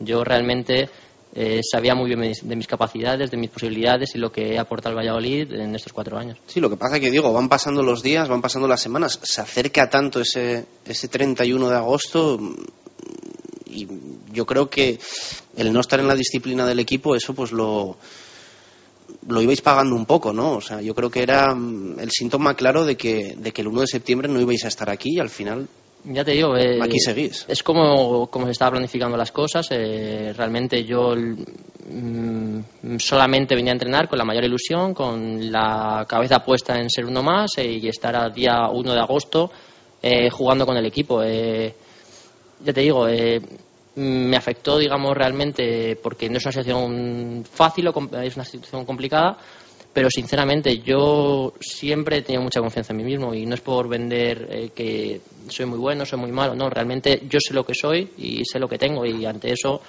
las cosas o las críticas que me vienen de fuera me afectan, pero intento que me afecte mínimamente. ¿Piensas que ahí sí que te puede haber ayudado mucho lo de que comentábamos antes de la cantera grande, del haber estado en el Real Madrid, desde cadetes, desde juveniles? En cualquier momento puede entrar alguien mejor que tú, puede entrar alguien de fuera. Tú al final eras, eras de Madrid, ¿no? Y a lo mejor dices, bueno, juveniles traen a cualquier chico de fuera y le pueden poner por delante. Que desde siempre, desde pequeñito, al estar en un gran club, eh, eso en la etapa que tú comentabas también de de que todo lo asimilas un poco como formación y como ir creciendo, que desde eso, desde cadetes, desde juveniles, lo has, lo has vivido, el que en cualquier momento puedes estar fuera. Sí, sí, eh, allí desde el primer momento en el que entras a Madrid, eh, sabes que es una criba constante, son jugadores, yo era de Madrid, siempre tenía mucha gente de fuera, eh, y esa gente muchas veces mm, estaba elegida a dedo eh, por eso yo creo que, que, si no eres fuerte, que mentalmente y luego como jugador tienes unas cualidades, no hubieses llegado a estar en un Castilla, a debutar con el primer equipo, a tener eh, ciertos partidos con el primer equipo, eso no lo hubieses tenido. Estoy completamente seguro de que la gente que llega al primer equipo eh, es porque durante toda la etapa que ha tenido en la, en la, cantera, en la etapa de formación, ha hecho las cosas bien y, y se ha mostrado con los pies en el, en el, suelo. ¿Cómo está ahora mismo la relación eh, Alberto Bueno-Jukic? Eh, ¿cómo, está, ¿Cómo está esa relación Perfecta. de la que también tanto se, se, ha hablado y se han dicho muchas cosas durante, durante el verano? Vuelvo a repetir, es, eso son cosas que, que la gente habla, la gente mm, es muy fácil opinar, es decir si me miro de frente o me miro de lado, si es bueno o es malo ya te digo, mi relación con el míster es buena, eh, ha sido buena, eh, siempre es, he dicho que somos dos personas que profesionalmente intentamos hacer nuestro trabajo a la perfección y, y, ante eso él decide, yo intento que me estar entre esos que él decide y nada más. Hablando de decisiones, sí que hubo alguna en la que no estabas de acuerdo con él, ¿no? En algún momento entiendo que bueno, uno siempre quiere jugar mucho y siempre quiere jugar más. Esa la primera.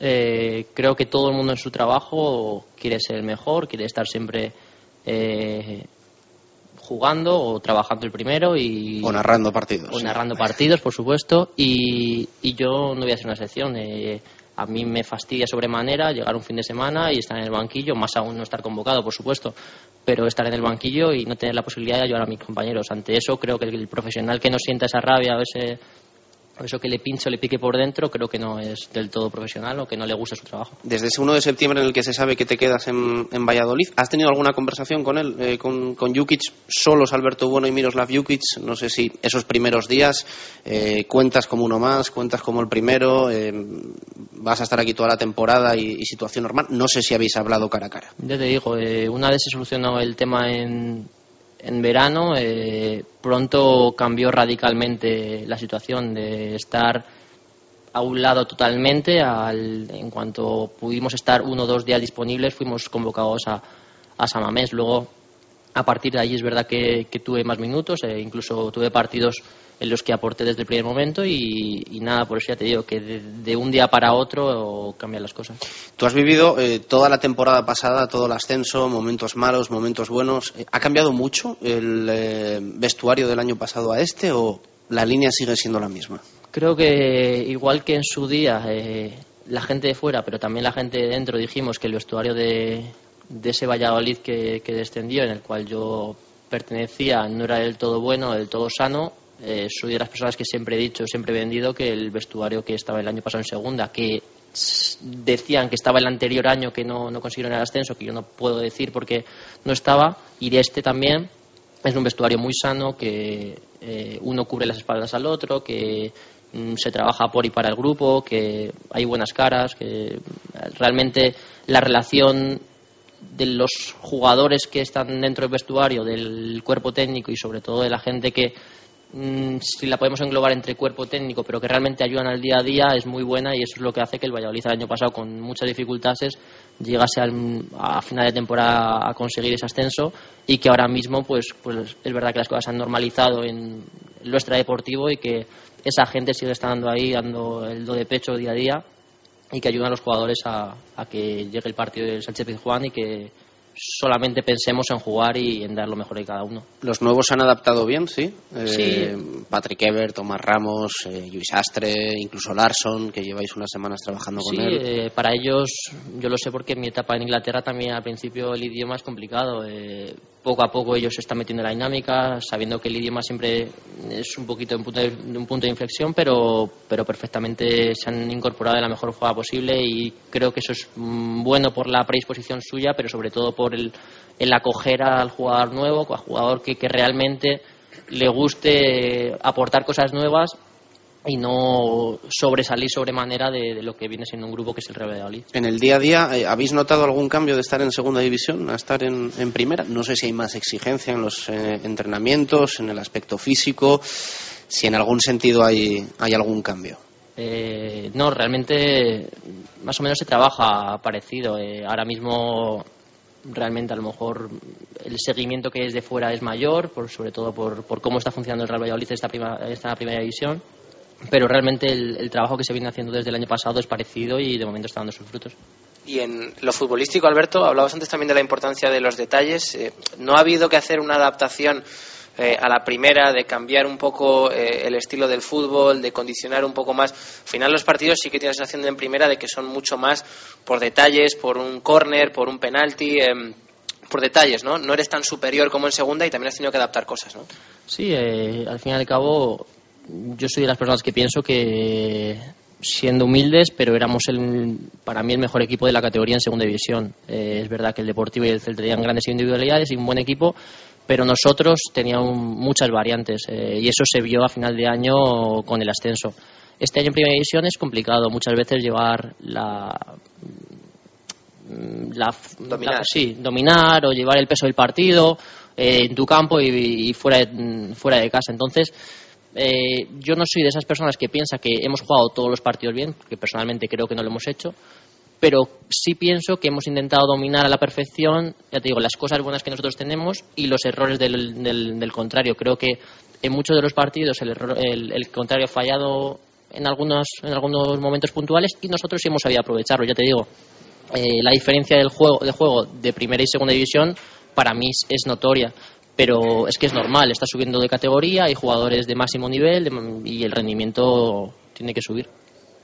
Antón. Sí, no, para mí Alberto Bueno siempre va ligado a aquella final de Poznan de 2006. Yo la conté en Radio Marca, una generación magnífica con los eh, Piqué, Mata y, y compañía. Eh, hablabas eh, en la respuesta que hacías sobre la cantera del Madrid de que la estructura del club os obliga a muchos eh, iros para, para jugar en, en primera división y para ser futbolistas. Cuando estalló todo el tema este de la cantera de Toril y Mourinho, eh, recuerdo que te entrevistaba Chus en, en Zorrilla porque acababas de marcar un par de goles, creo que era un partido de, de Copa del Rey, pero bueno, cuando estaba, no sé si era un partido de Liga o de Copa del Rey, pero este año Alberto Bueno eh, entró en un marcador eh, justo cuando estaba todo el lío de... Puede ser el del Rayo, quizá, ¿no? Sí, seguro, ¿no? sí. Eh, eh, Estaba todo el, el escándalo de, de Mourinho y Toril y otro canterano que pasaba por Radio Marca era Alberto. Yo se lo preguntaba a Javi García, a tu compañero Javi García en Manchester el otro día, eh, ¿cómo lo has vivido? Desde la distancia.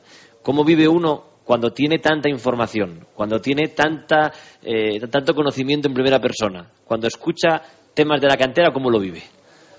Mm, aunque te toque en primera persona, eh, es verdad que, que, poco a poco te vas desligando un poco de lo que realmente vives en el día a día cuando estás, estás allí.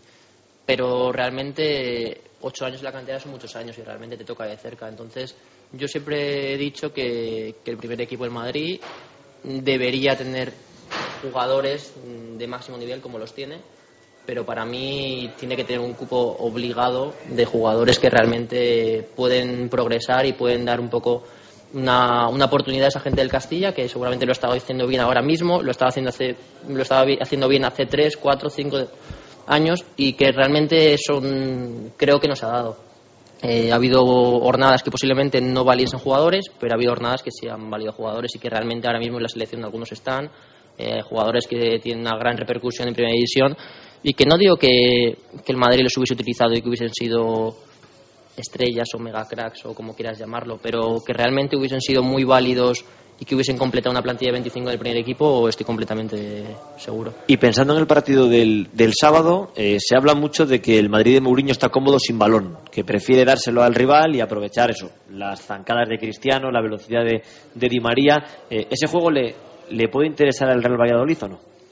Eh, pienso que el Madrid, con la cantidad de millones que tiene la plantilla, debería saber jugar con balón y sin balón. Eh, nosotros tenemos un buen trato con del balón, intentamos siempre tenerlo, intentamos siempre ser fieles a nuestro estilo. Entonces, bueno, eh, si ellos no quieren el balón, nosotros intentaremos eh, darle un buen uso y intentaremos eh, hacerles daño. Ya te digo que, que ellos, sea con balón o sin balón, defensivamente, ofensivamente, tienen un, una plantilla súper, súper compensada con, con jugadores que, que están fuera de toda duda. Entonces, va a ser un partido muy complicado, pero que yo personalmente creo que tenemos, tenemos nuestras opciones que tenemos que ser egoístas y tenemos que decir, oye, mira, eh, un partido precioso ante un rival increíble y que además, como estoy diciendo, también la afición va a apretar mucho porque se prevé un lleno. Entonces yo creo que, que no vamos a, desestimar estos tres puntos y vamos a ir a por ellos.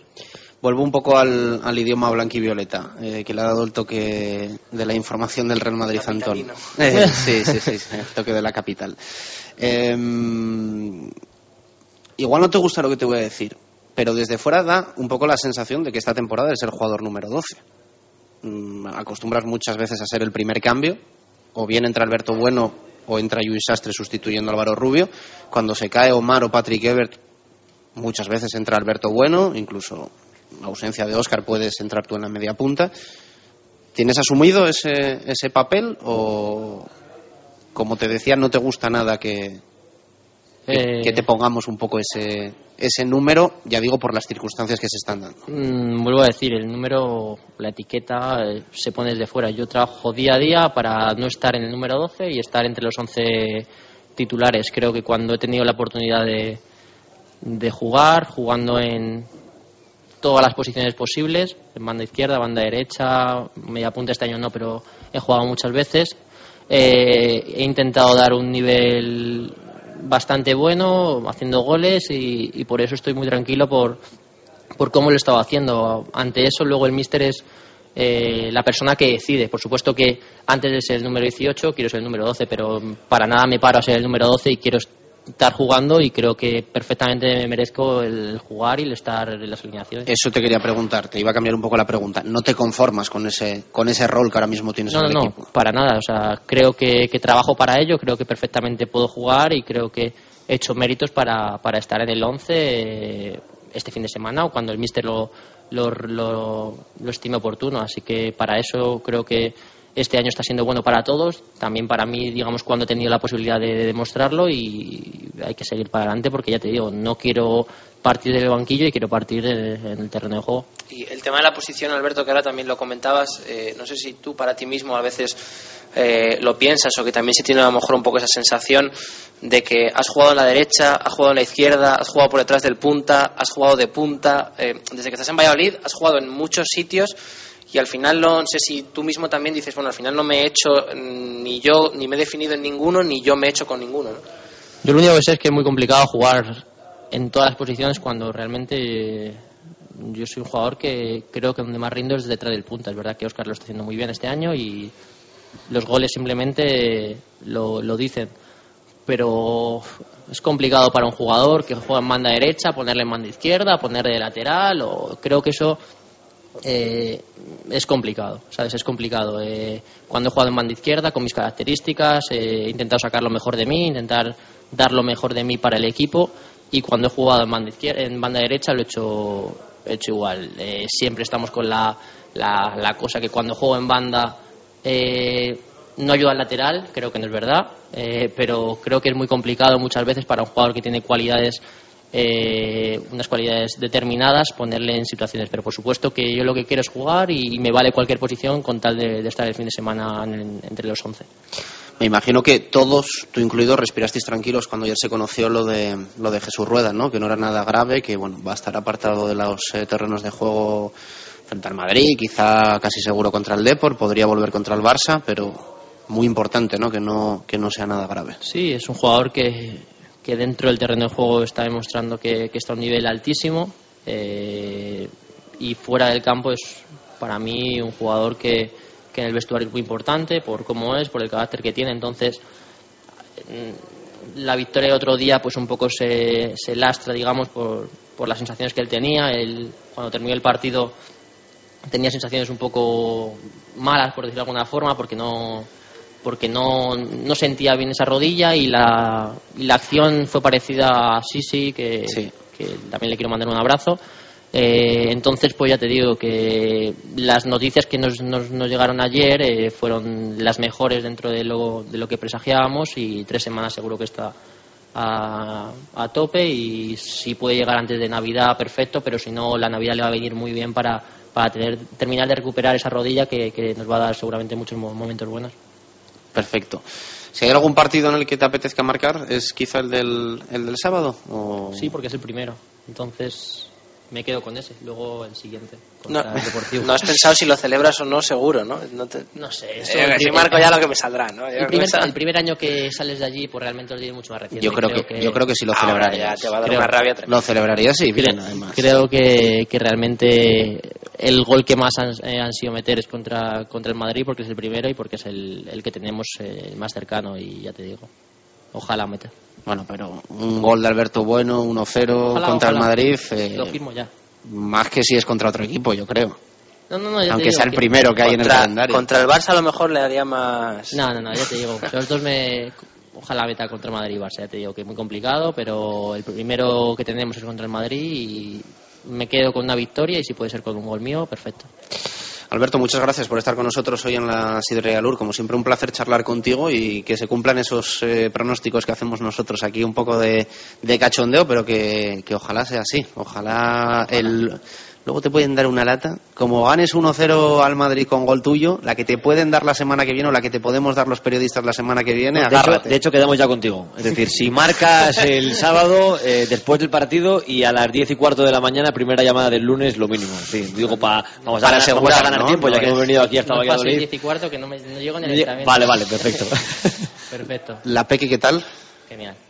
Me imagino que le ha puesto a la vida una, una sonrisa, ¿no? Que aparca cualquier problema, sea, sea de fútbol o de, o de cualquier tipo, ¿no? Sí, ya te digo que, que genial y está muy bien, así que disfrutando de ella y haciéndose mayor. Alberto, gracias. A vosotros. Las palabras de Alberto Bueno con nosotros hoy en Directo Marca Valladolid. 2 y 33 minutos de la tarde. Vamos a hacer una pausa en Directo Marca, cortita como siempre, y regresamos para hasta las 3 a hablar con nuestros profes. No queríamos que faltasen hoy tampoco que se merecen disfrutar de la victoria del Sevilla y hacer la previa del partido frente al Madrid. Radio Marca Valladolid, 101.5 FM. Valladolid, provincia digital. Una ventanilla virtual creada para nuestra comodidad. Conectarse con tu ayuntamiento tiene mucho fundamento. Todo lo resuelves en un momento. Es seguro y muy fiable, sea por wifi o por cable. Estés donde estés, busca la red y verás qué fácil es. Valladolid, provincia digital. La administración electrónica de tu ayuntamiento. Diputación de Valladolid. Si hay algo imprescindible en Valladolid es descubrir la Viña de Pachi, un restaurante único, tradicional y creativo, donde la gastronomía se disfruta en cada plato. Las cocochas, el rape, el besugo al horno y un sinfín de pescados frescos y de temporada forman parte de una carta con personalidad a la que sumar un servicio y una atención que diferencia a la Viña. Un lugar inigualable para celebrar comidas y cenas de empresa o cualquier evento especial. La Viña de Pachi, en la calle Rastrojo número 9 de Valladolid. Reserva de mesas en el 983 34 10 18.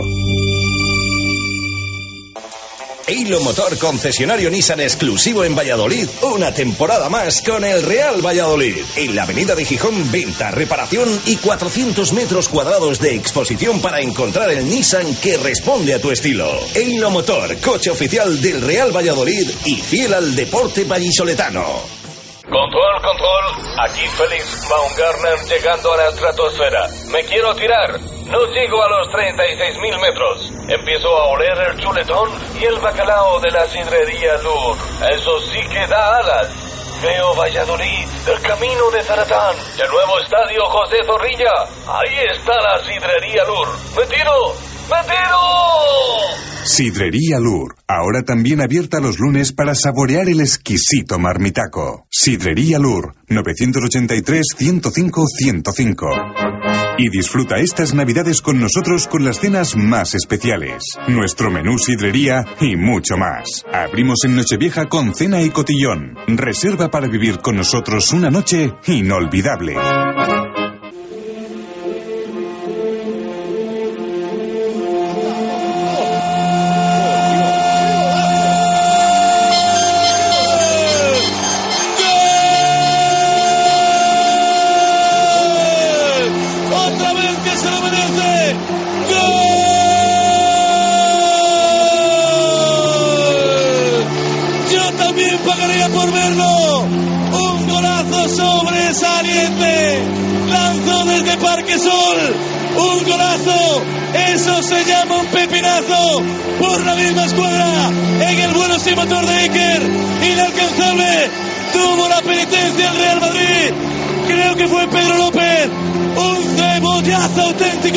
Auténtico del Valladolid. Marco Pucela. Ríe Valladolid entera. En el José Zorrilla. Pura poesía. Valladolid 1. Real Madrid 0. Si tú también crees que nada en el fútbol ni en la vida es imposible, disfruta la semana del Real Valladolid Real Madrid con nosotros. Ilusiónate en Radio Marca. Sueña de 1 y 10 a 3 de la tarde en directo Marca Valladolid.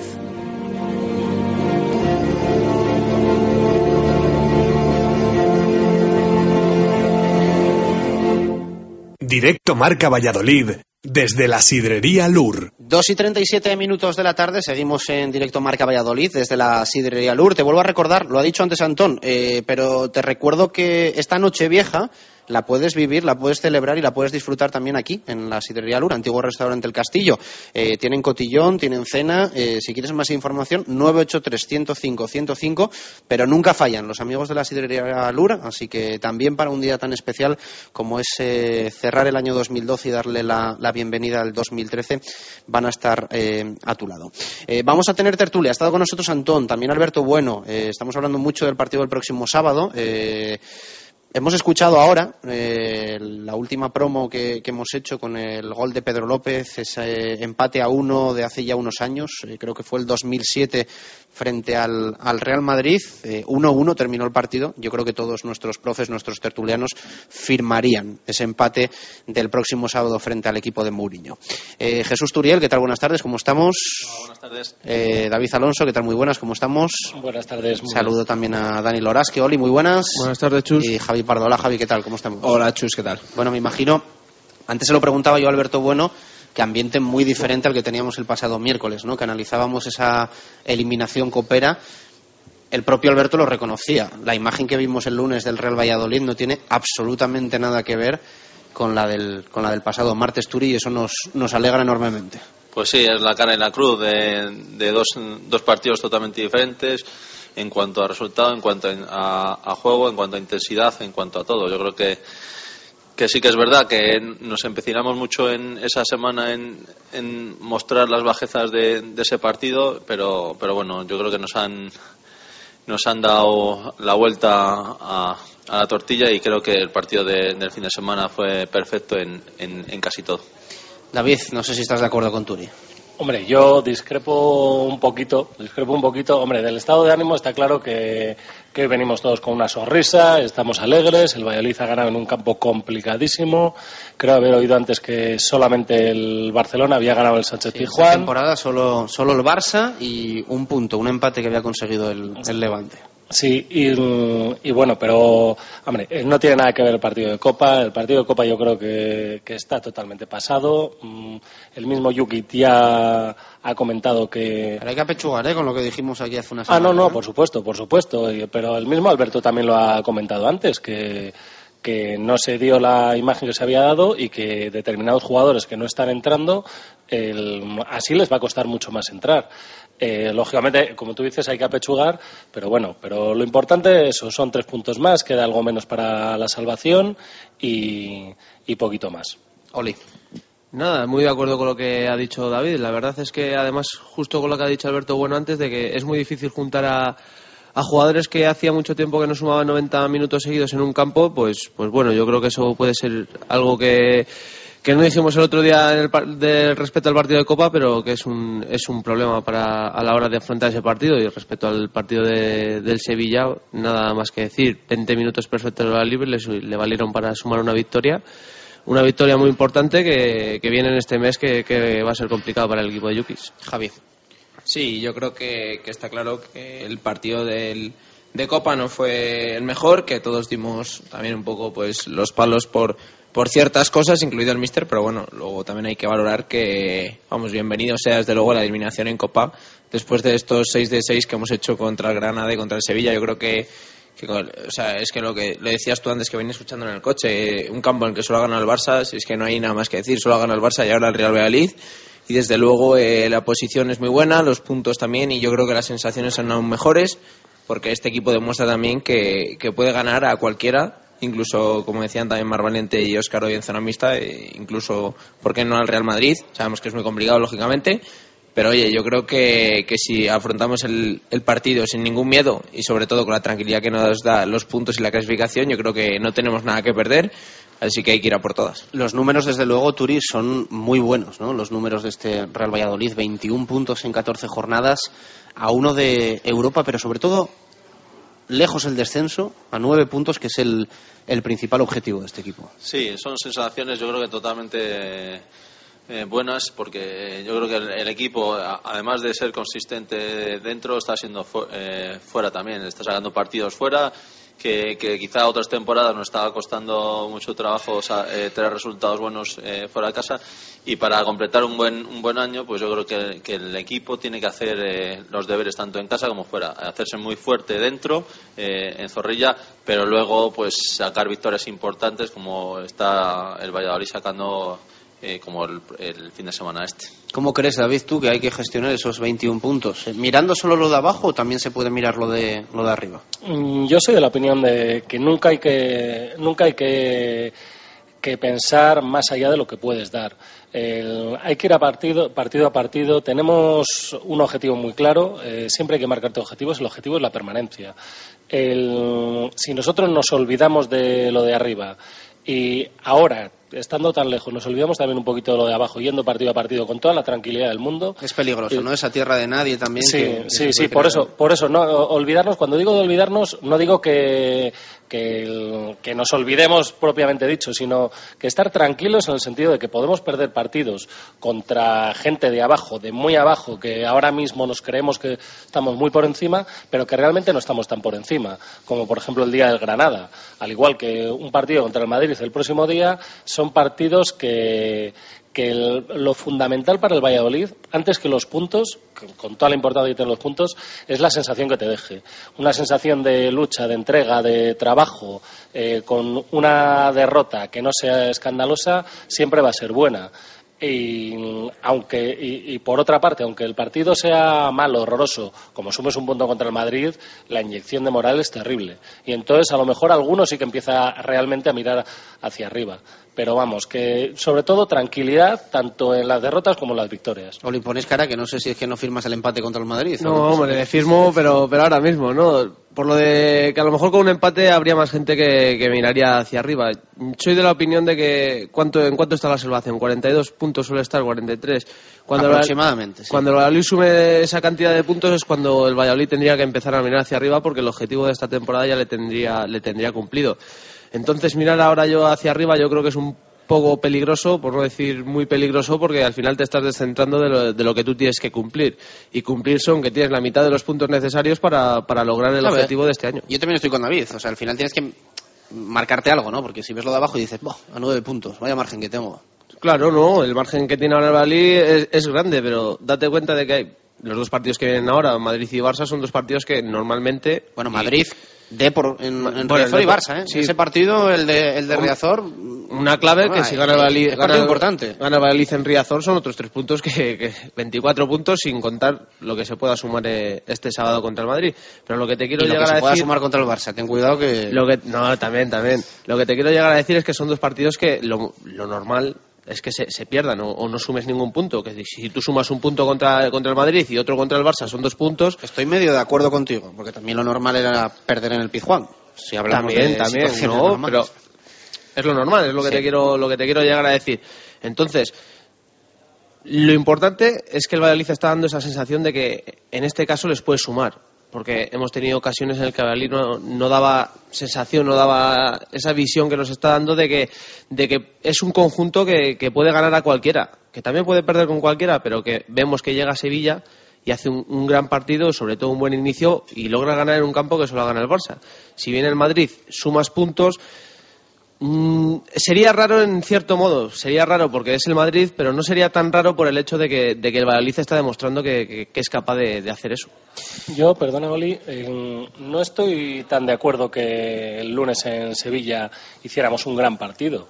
Creo que hicimos durante determinados momentos, sobre todo al principio, como tú has dicho, eh, los primeros 20 minutos fueron muy, muy buenos, pero el resto del partido para mí no fue tan bueno. El Sevilla nos ganó absolutamente en todas las parcelas del campo, exceptuando, exceptuando una.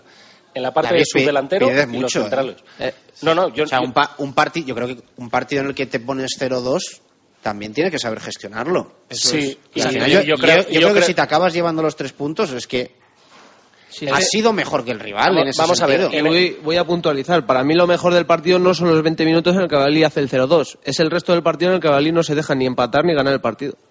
Yo es que yo es que insisto en que no estoy de acuerdo en ese en ese sentido. Vamos, eh, esto es lo que decía Cantatore. Aquí se divierte el que gana. En este caso lo que dice Chus, si hemos ganado es que lo hemos hecho bien.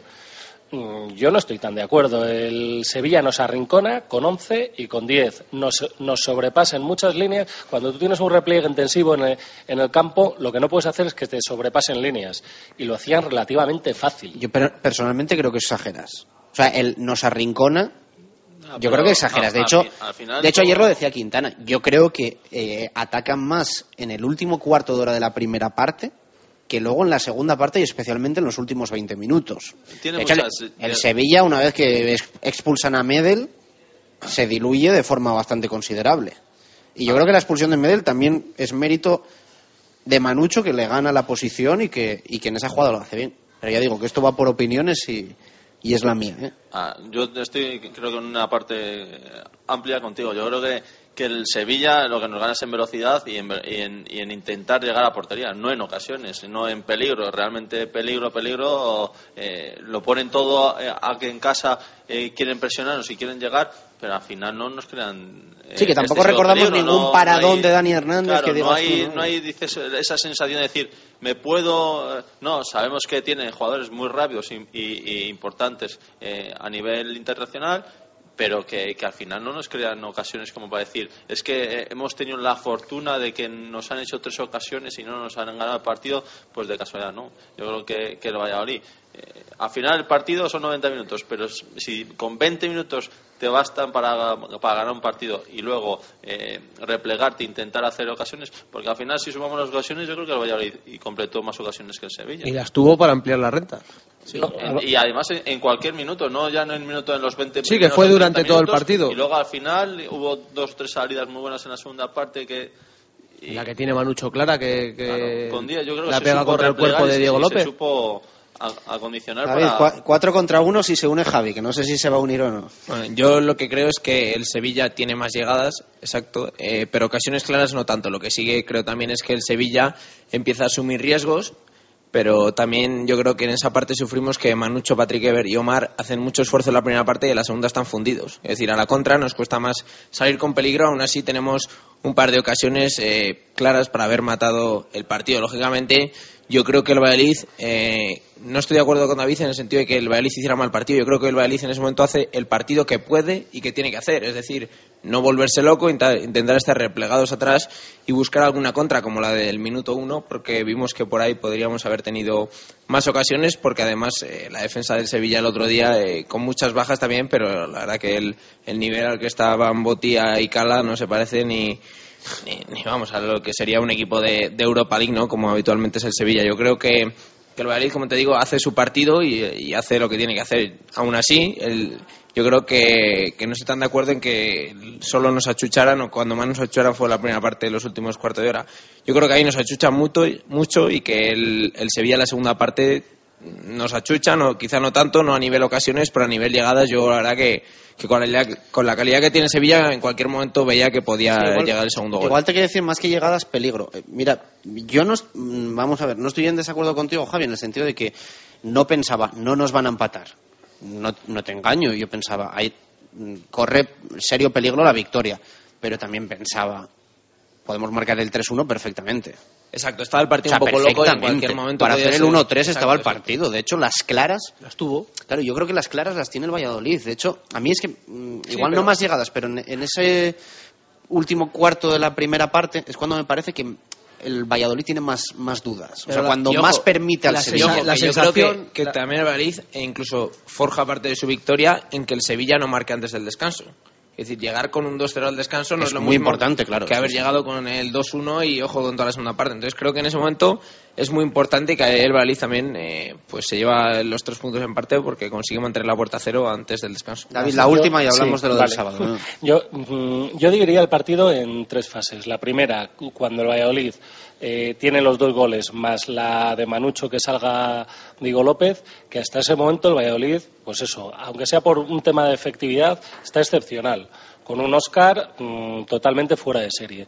Después, el- la fase que el Sevilla empieza a tener el balón y que nos arrincona. No digo que nos vengamos atrás, sino es una circunstancia de partido y una gestión de partido como podíamos estar hablando antes. Yo no sé si la gestión del partido es eh, echarnos tan atrás. Puede ser que sí, puede ser que no, no lo tengo muy claro.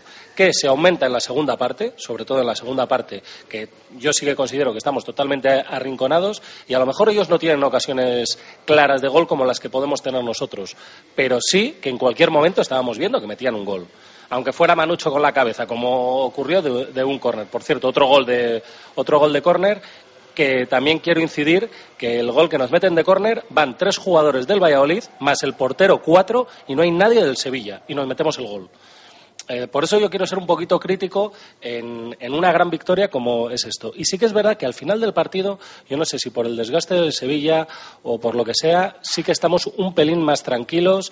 Eh, Oscar de repente vuelve a, vuelve a aparecer porque le vuelve a tener algo el balón y el control del partido es algo mayor. Pero yo creo que el partido no lo tuvimos controlado sin balón, cosa que en otros partidos sí, vamos. Es una pequeña crítica, pero que no estoy diciendo que se jugara fatal, sino que creo que se podía haber jugado mejor y se podía haber gestionado mejor ese 2-0. Bueno, aquí queda tu última palabra, ¿eh? que muchas veces para la gente es la que, la que queda.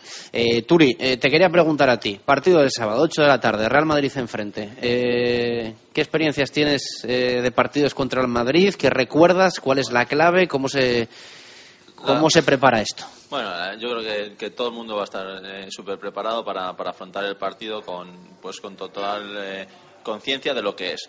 Eh, luego, el, partido, pues eh, al Madrid el problema que tiene es que muchas veces eh, cree que, o crees eh, inconscientemente que le dominas, porque te- hay muchos momentos que deja de tener la posesión, que- que parece que no tiene un juego muy fluido, pero que luego pues eh, salen eh, con rapidez y, tienen un peligro tremendo porque tienen jugadores de mucha calidad y que se plantan en, en tu portería en, en nada. Y encima pues eh, son jugadores que aprovechan eh, las ocasiones que tienen. Ese es el peligro que, le veo yo al Madrid un- un- que le dejemos correr eh, que, que nos creamos que, que le estamos dominando cuando eh, en sí no lo estamos dominando y, y por ahí puede venir eh, pues eh, yo creo el, el secreto de- de- del triunfo de- del Valladolid o, de, o de que haga un buen partido. Eh, no dejarse pues dominar por, por esa sensación e intentar pues eso cerrar muy bien atrás intentar ser un equipo fuerte como lo está siendo atrás y, y bueno y aprovechar las ocasiones que tengamos que seguro que tenemos alguna.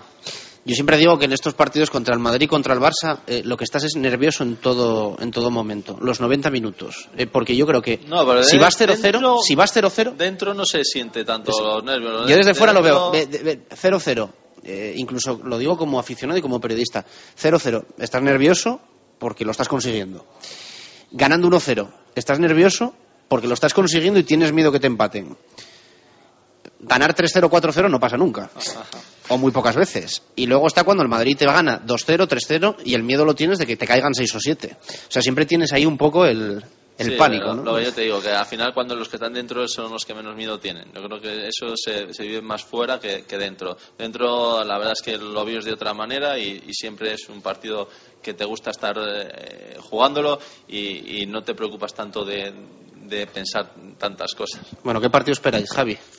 Bueno, yo creo que, como dice Turi, lo preocupante sería ese falso dominio que, que deja a veces hacer el, el equipo de Mourinho y que, lógicamente, a, la contra yo creo que es el equipo que más goles mete con corners en contra. Es decir, eh, salen con una velocidad a la contra impresionante. Y como haya mucho espacio a la, a la espalda de nuestra defensa, ojito por ahí porque yo creo que tienen jugadores, bueno, lógicamente son top del mundo. Y bueno, yo creo que el Valladolid puede tener bastante. Te ha quedado bien el top. Es que es verdad, hablamos de jugadores, lógicamente, nivel top, eh, da igual cualquier jugador que digamos del Real Madrid, pues eh, estamos en ese nivel. Y yo creo que, que sería, es complicado que tengamos el dominio, por lo, pero sí que podemos tener la posesión, pero como te digo, es que a veces el Real Madrid y Mourinho especula un poco con eso. Y, y yo creo que incluso tampoco preocupado porque, claro, lógicamente con la defensa que tiene, pues es complicado también que nosotros le hagamos ocasiones. Y yo creo que el partido nuestro pasa porque no nos metan pronto, porque como nos metan pronto uf, lo tenemos complicado. Y bueno, lógicamente luego el Valladolid ya está demostrando también su solidez de- defensiva. Y como metamos pronto, yo creo que se lo podemos hacer también sudar bastante al, al Real Madrid. Oli. Yo lo voy a resumir muy, muy rápido en el sentido de que tú puedes tener, el Valladolid en este caso puede tener la posesión del balón, puede tener siete ocasiones claras para marcar un gol, pero el problema es que el Madrid con dos te puede marcar los dos goles y ahí es donde, donde has perdido el partido. Hablaba, hablaba Turi de, de ello, de que a lo mejor tenemos la sensación de que estamos dominando cuando no es en ese momento cuando se está dominando, cuando no dominas en todo el partido y el problema es que el Madrid te mata en cualquier instante. David. Sí, yo diferenciaré un poco el, el partido de lo que es la afición y lo que es el partido en sí, como decía Turi, de, de los jugadores. No, no, me voy a, no me voy a ir muy diferente de lo que habéis hablado vosotros tres. El- para la afición, lo que comentáis, es, es un partido de ilusión, es un partido con muchas ganas, incluso eh, con una ansiedad superior a, a otro tipo de partidos. Hay mucho antimadridista. Ese día, de repente, todo el mundo es del Valladolid, salvo los que son del Madrid, lógicamente, en el estadio, pero se refuerza mucho más. Mm, Los nervios están todo el rato con el árbitro, con, con los jugadores contrarios, eh, etcétera, etcétera. Hay ma- mucha mayor presión. Y después, dentro de lo que es el propio partido en sí, a mí lo que realmente me preocupa es que el Madrid eh, es un equipo que con balón y sin balón controla los partidos perfectamente. Y eso, el Valladolid, como tenga dominio de balón eh, en exceso, en cualquier momento, lo que habéis comentado, nos pueden pillar y nos pueden hacer un roto terrible.